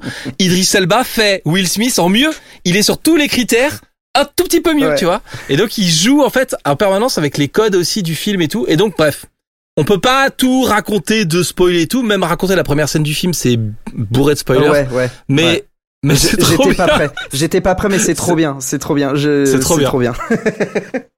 c'est vrai que oui, il faut, faut, faut pas, en, faut pas en parler. Faut pas en parler. Voyez The Suicide Squad, c'est vraiment cool. Et en plus, en plus de ça, c'est vraiment, euh, à part, enfin, tu peux vraiment le, le regarder sans prérequis de quoi que ce soit, même si t'as énormément Oui. de clins d'œil et de choses méta euh, et tout. Tu, ça peut vraiment, tu peux le prendre comme un film trash à regarder et, et, et en, en mode popcorn et ça marche très très bien. Aucun prérequis à avoir à l'avance, quoi. Alors par contre, cette fois vous le regardez pas avec vos jeunes enfants, hein parce qu'il y a euh, des morceaux de corps qui ne sont plus solidaires du reste des morceaux de corps dans ce film. Entre autres. Donc euh, voilà, il y aura il y aura quelques cauchemars à prévoir. Mais oui oui, pour le coup, oui, c'est vraiment bien. Ah, ouais, je, je suis en train de me le refaire là dans, dans, dans ma tête, mais tous les persos sont cool. Et j'avais commencé cette journée cinéma par euh, Camelot, Ah, qui est à l'opposé total du spectre. Voilà. Et sur lequel, bon, il y a rien à dire sur Camelot. Tous les gens qui avaient envie de le voir l'ont déjà vu depuis longtemps. Moi, je l'ai vu euh, il y a, je l'ai vu euh, au mois de septembre, le le le le 4 septembre. Donc tu vois, enfin, tout, tous les gens qui voulaient le voir euh, l'ont vu. Il y a rien à dire sur ce film, c'est juste navrant. Et euh, voilà. je, je, je ne partage pas entièrement ton avis, mais euh, moi je trouve que c'est un chouette téléfilm. Moi, j'ai trouvé ça mal monté. Parce que Ouais. il y a à la fois des scènes gratuitement longues et à la fois des ellipses où tu dis mais comment comme pourquoi ils ont fait ça? Où les personnages ils changent du tout au tout d'une scène à l'autre. Euh, Et j'ai appris, j'ai appris pourquoi, j'ai compris pourquoi. Parce que c'est souvent lui qui monte ses trucs. Euh, c'est les épisodes de, de, de Camelot, c'est c'est souvent lui qui les Ouais. montait. Et, euh, et effectivement, c'était lui aussi qui a monté le film. Et en plus de ça, j'ai appris euh, récemment, je ne sais plus, dans une interview ou, quoi, ou je sais pas quoi, que euh, il montait chez lui. Donc en fait, euh, il, il- il va dans son bureau, il monte, il monte quelques petits bouts, il, il, il part faire autre chose et tout ça. Et voilà. Donc en fait, au bout d'un moment, il y a plus de recul sur ce qui monte. Hmm. Et euh, il n'y a pas de honte à, à demander conseil à des gens dont c'est Bah, le c'est le rôle vraiment. du directeur artistique ou d'éditeur euh, dont on parlait tout à l'heure. Bah, c'est ça ou aussi alors j'ai jamais conspué euh, les gens qui euh, réalisent et montent leurs films en même temps contrairement à plein de, de gens avec qui j'ai j'ai travaillé et des gens qui sortent des écoles et qui font Ah, de toute façon un réalisateur ça doit pas monter son film parce que c'est comme ça donc euh, non ce, ce n'est pas vrai je, je- chacun fait un peu comme il veut Euh, Ah, mais j'ai regardé euh, sur la Bible du cinéma si c'est comme ça. Val, c'est comme ça. Voilà, c'est un peu ça. ça. Mais mais ça se comprend. En tout cas, l'argument se tient de dire que le monteur peut faire des choix que le réalisateur n'osera pas faire. Euh, couper des choses qui qui qui euh, qui sont trop longues, auxquelles le réalisateur tenait, mais parce qu'il était là sur le tournage, euh, parce que c'est des scènes qui ont été compliquées. Enfin voilà, le monteur peut dire non dans ton film là, au niveau du rythme du film, ça ne marche pas. Euh, et euh, et pour le coup, Camelot, c'est un peu ça. Il y a des trucs tout cons qui auraient pu être réglés euh, pour pour améliorer des scènes et au final bah ça ne l'a pas été du tout et c'est bien dommage. Je pense à notamment une scène qui euh, fonctionne en, flashback. Euh, Il y a rien ça qui pas fonctionne dans les flashbacks. Ça va pas ça va pas spoiler mais c'est c'est euh, au niveau de, de- des paysans d'un côté et de ce qui se passe au château de l'autre. En gros euh, en gros c'est ça. Et ben cette scène là en fait j'ai mis du temps à comprendre que c'était un montage parallèle et que c'était fait en flashback. Et c'est tout con parce que tu pouvais amorcer euh, le montage totalement différemment en euh, en en faisant venir la réplique du flashback euh, pendant que tu voyais l'image Mm. du château. Ce qui aurait fait penser que ah attends on va me parler d'une scène dont vous êtes en train de me parler maintenant dans le château et là j'entends le son du flashback et après hop j'ai l'image du flashback. Ce qui n'est pas du tout le cas dans le film et t'a- t'alternes juste un, un cut brut entre le château et ce qui se passe dans le flashback. Et du coup c'est hyper euh, enfin tu comprends pas ce que tu regardes. Ou en tout cas tu mets du temps euh, à le comprendre. Ça c'est une chose dans les dans les scènes et euh, même dans les dialogues, il fait des trucs vraiment dégueulasses qui passaient à la télé, mais qui là passe pas du tout. C'est-à-dire qu'il a la musique euh, des répliques en tête. C'est-à-dire que il, euh, euh, Astier sait euh, quel rythme de dialogue il veut donner, sauf que les personnages ne parlent pas forcément comme il euh, comme il l'a pensé à la base. Et donc du coup, il essaye de rattraper ça au montage et ça donne des coupures dans le dans les dialogues qui s'entendent euh, et qui en fait on dirait euh, on a l'impression de regarder une vidéo YouTube avec des dialogues hyper cutés. Et sauf qu'on est dans un film en fait et du coup tu tu montes pas pareil tu faut que tu laisses la place au au comédien avec son son rythme à lui et au pire bah tu le drives différemment ou je sais pas mais et du coup il y a des choses hyper choquantes effectivement au niveau du montage au- dans les dialogues en eux-mêmes quoi et j'ai trouvé ça assez ouf Ouais. voilà Moi, j'ai l'impression de voir des gens qui jouent à haute. Enfin, d'abord, c'est des vieux qui surfent sur une ancienne gloire d'il y a 12 ans. Euh, et en- et j'ai enfin, il y a un côté où ils jouent, ils jouent à ce qui était Camelot, tu vois. C'est oh bah on refait euh, comme comme Friends, tu vois, comme ils font un revival Friends. Si les mecs refaisaient un épisode aujourd'hui, ce serait ce serait euh, forcément moins bien. Enfin, c'est on dirait un remake fait par quelqu'un d'autre, euh, mais avec les mêmes gens dedans. Enfin, il y a un côté je- l'univers se tient pas, tu vois, pour moi, enfin, le fait que les costumes aient évolué à ce point-là, c'est juste parce qu'il y a un budget costume qui est différent de celui qu'ils avaient Mm. sur la télé, mais Mm. la mode aurait pas évolué à ce point-là pour être aussi différente euh, en 10 ans dans l'univers de la série. Enfin, il y a plein de, je sais pas, j'ai, je, je, j'avais envie de l'aimer, j'ai rien, rien trouvé à sauver dans le film, en fait. Alors, il y a pour le coup, moi je tempère un peu parce que j'ai pas détesté Ça, c'est ma, étonnant ma séance. Oh bah dis donc Non, mais parce que j'ai pas détesté ma séance. Je relève tout ce que t'as dit et je suis assez d'accord. Cela dit, après j'ai retrouvé les personnages euh, que je que je que j'aimais bien. J'ai jamais été un fan hardcore de Camelot, mais j'aime j'aime bien Camelot. Euh, et je j'ai retrouvé les, les personnages euh, dix ans plus tard. Pour le coup, je trouve que ça marche bien le côté euh, le côté ellipse de 10 ans et on les retrouve donc ils restent pareils, mais ils ont un peu évolué quand même. Euh, j'ai trouvé ça sympa. Euh, Il y a plein de persos qui sont Euh, juste là pour te les placer parce que là, il y a du, ouais. il y a du, du fan service tout le temps, quoi. Il y a des Ouais, mecs ouais. que tu vois en fond de scène, coup de coude, tu l'as vu, euh, c'est bon, quoi. Il y a, il y a, ouais, ouais, je vais pas revenir sur sur ce qui m'a déplu pour le coup, mais c'est, c'est, mais oui, oui, il y a tout ça aussi.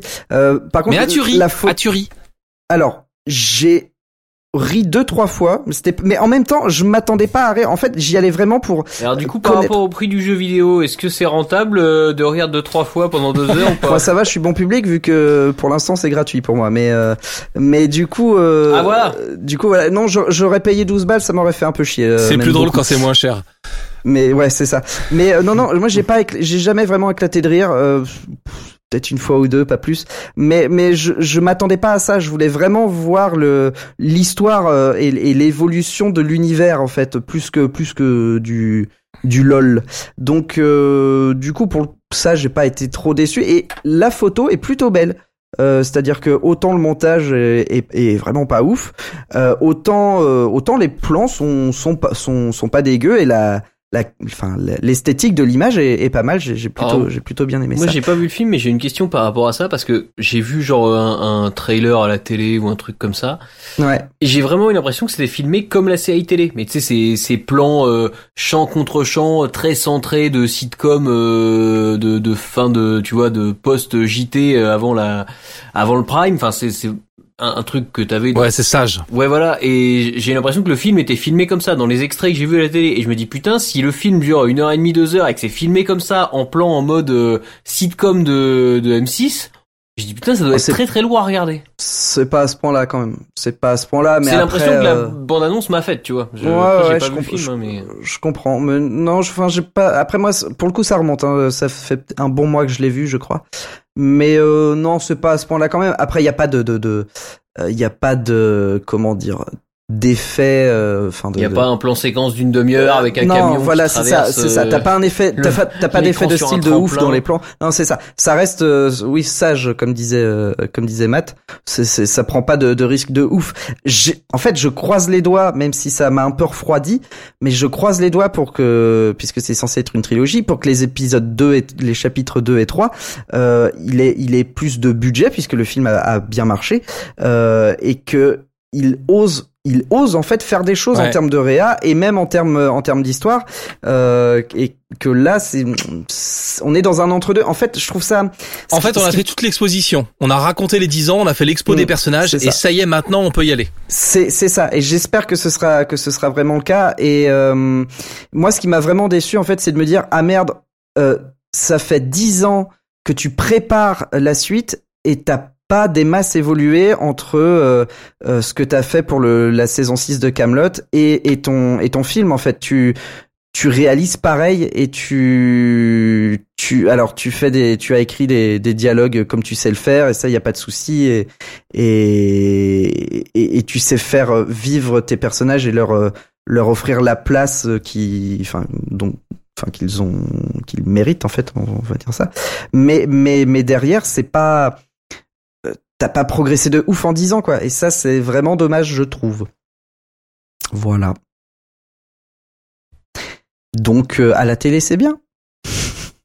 Ouais, ouais, ça fait une bonne soirée télé. c'est ça Avec de la pub au milieu, tout ça. Yanda, il dit non. toi, tu ouais Non, toi qui dis non Yanda tu l'as vu ou je, je sais- ah oui ouais, je l'ai vu. point-là. Ouais, je l'ai vu.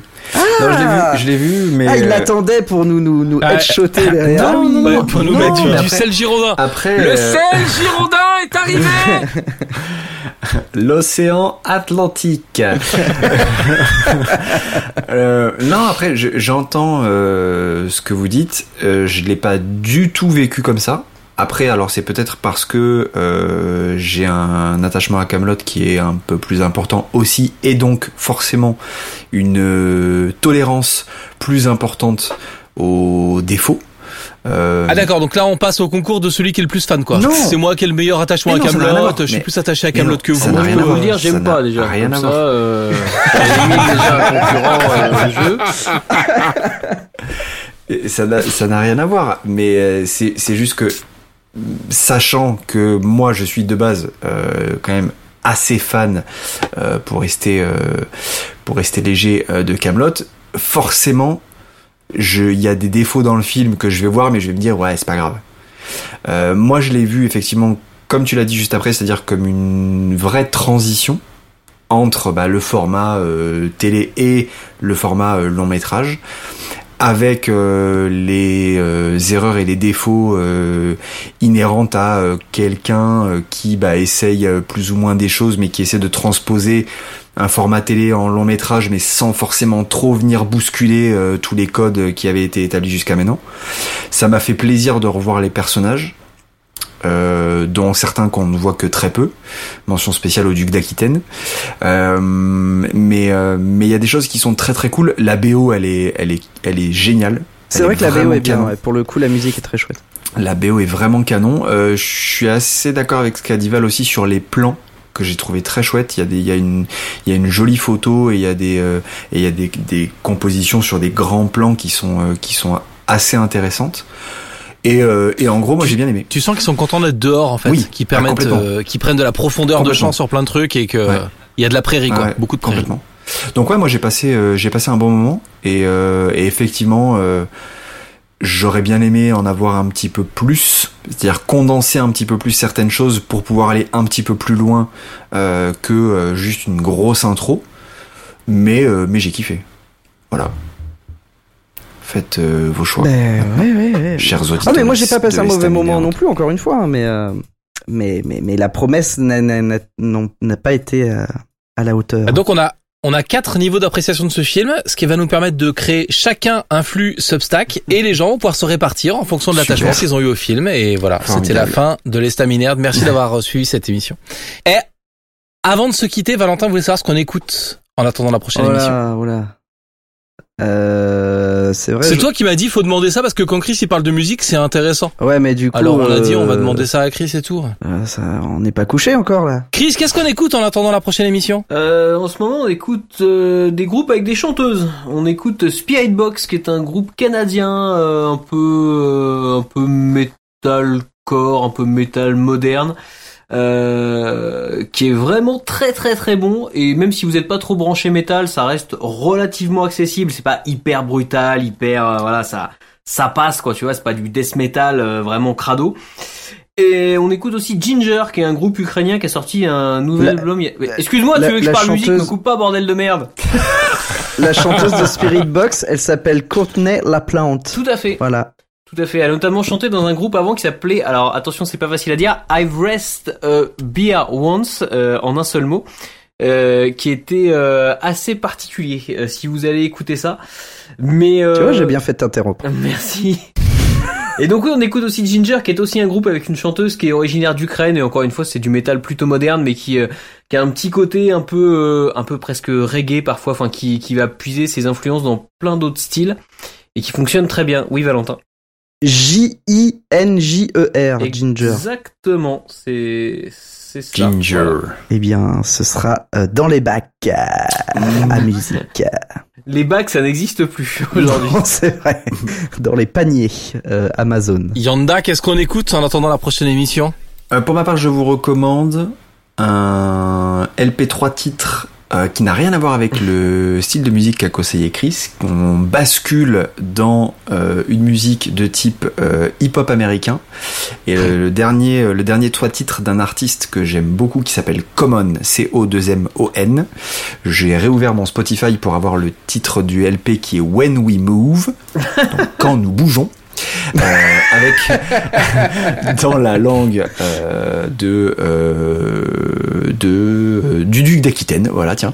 Et, et du coup sur ce trois titres je vous recommande tout particulièrement le troisième titre qui s'appelle What Do You Say? Et qui est très très chouette euh, très euh, très funky. On est sur du hip hop acoustique euh, donc euh, tout à entièrement instrumentalisé et c'est très très chouette. Et c'est aussi Euh, un acteur, Common, Common est aussi un comédien Oui, effectivement qui a joué ouais, dans John Wick a- 2 notamment. il a fait euh, il a fait beaucoup de pas mal de pas mal de, de films euh, et c'est un, très chouette artiste. Et euh, globalement vous pouvez vous fader euh, toute la discographie de Common. Mais ça c'est ce ça c'est le dernier LP et notamment ce titre What Do You Say qui est très très chouette. Eh ben écoute, euh, c'est noté. Si euh, s'il pleut un jour et que vous êtes un peu dans un mood pas tip top vous vous mettez ce morceau là et euh, vous allez euh, mettre euh, non pas des paillettes dans votre vie mais au moins du soleil dans vos enceintes C'est bien dit. n'est-ce pas? Et alors Val, qu'est-ce que tu nous fais écouter? Ah moi je vais vous faire écouter euh, The Glitch Mob bien sûr évidemment hein, qui ont sorti Ah leur oui, j'ai vu, il faut que j'aille l'écouter. Ah oui, ils ont sorti leur nouvel album qui est en fait euh, qui s'appelle Revisions euh, et ils revisitent donc leur, tous leurs morceaux qu'ils mixent entre eux. Euh, c'est un album euh, qui a une vingtaine de pistes, je crois, qui dure bien une heure et demie, il me semble, euh, et qui n'a aucun temps mort. C'est-à-dire que les morceaux, les pistes sont séparées, mais il y a, y a aucun silence entre les morceaux. Quoi. Euh, C'est un CD de 90 minutes? Euh, non mais parce que ça n'est pas un CD justement. C'est c'est euh, tu ne Alors peux le mec il en- nous parle des bacs, mais par contre il nous parle de Bah, musique voilà. qui est pas sur CD quoi. Tu, si tu veux un support physique, il y a le vinyle, mais qui sortira que l'année prochaine. Pas de cassette. Euh, mais, c'est quand même euh, le format de l'avenir. Non, serait sympa de. pas de cassette. Bah surtout c'est un c'est un format de 90 minutes la cassette, alors que le vinyle c'est compliqué, il faut faire au moins deux C'est deux ça. trois Il disques. y, a- quoi. il y, a- il y aura deux vinyles dedans et je- du coup je ne sais pas comment ils vont comment ils vont se démerder s'ils vont mettre des, des fade out euh, entre les pour je, je sais pas comment ils vont faire. Bref, euh, c'est super euh, c'est super bien de base. Euh, et si en plus vous connaissez les glitch mobs, c'est absolument magistral puisque euh, bah, il y a toutes les mélodies qu'on connaît, qu'on sent arriver, qu'on entend petit à petit euh, s'imbriquer les unes dans les autres. C'est euh, c'est absolument incroyable et c'est euh, ultra ultra kiffant. Donc Revisions des, des glitch mobs, c'est trop bien. C'est de la musique électro. Hein. Ça s'appelle comment? Euh, Je, je n'ai pas dit. Ça s'appelle Revisions. Ça s'appelle comment? Parce que t'as Ah. appelé pour tout le monde sauf pour toi. De quoi? Glitch Bug, Glitch euh, The Glitch Mob, donc T-H-E plus loin G-L-I-T-C-H, plus loin M-O-B. Et ré... C'est ça. Et révision euh, au pluriel. Et vous pouvez trouver la, la playlist sur euh, leur chaîne YouTube. Alors playlist P. Et pour ma part, je suis en train de quoi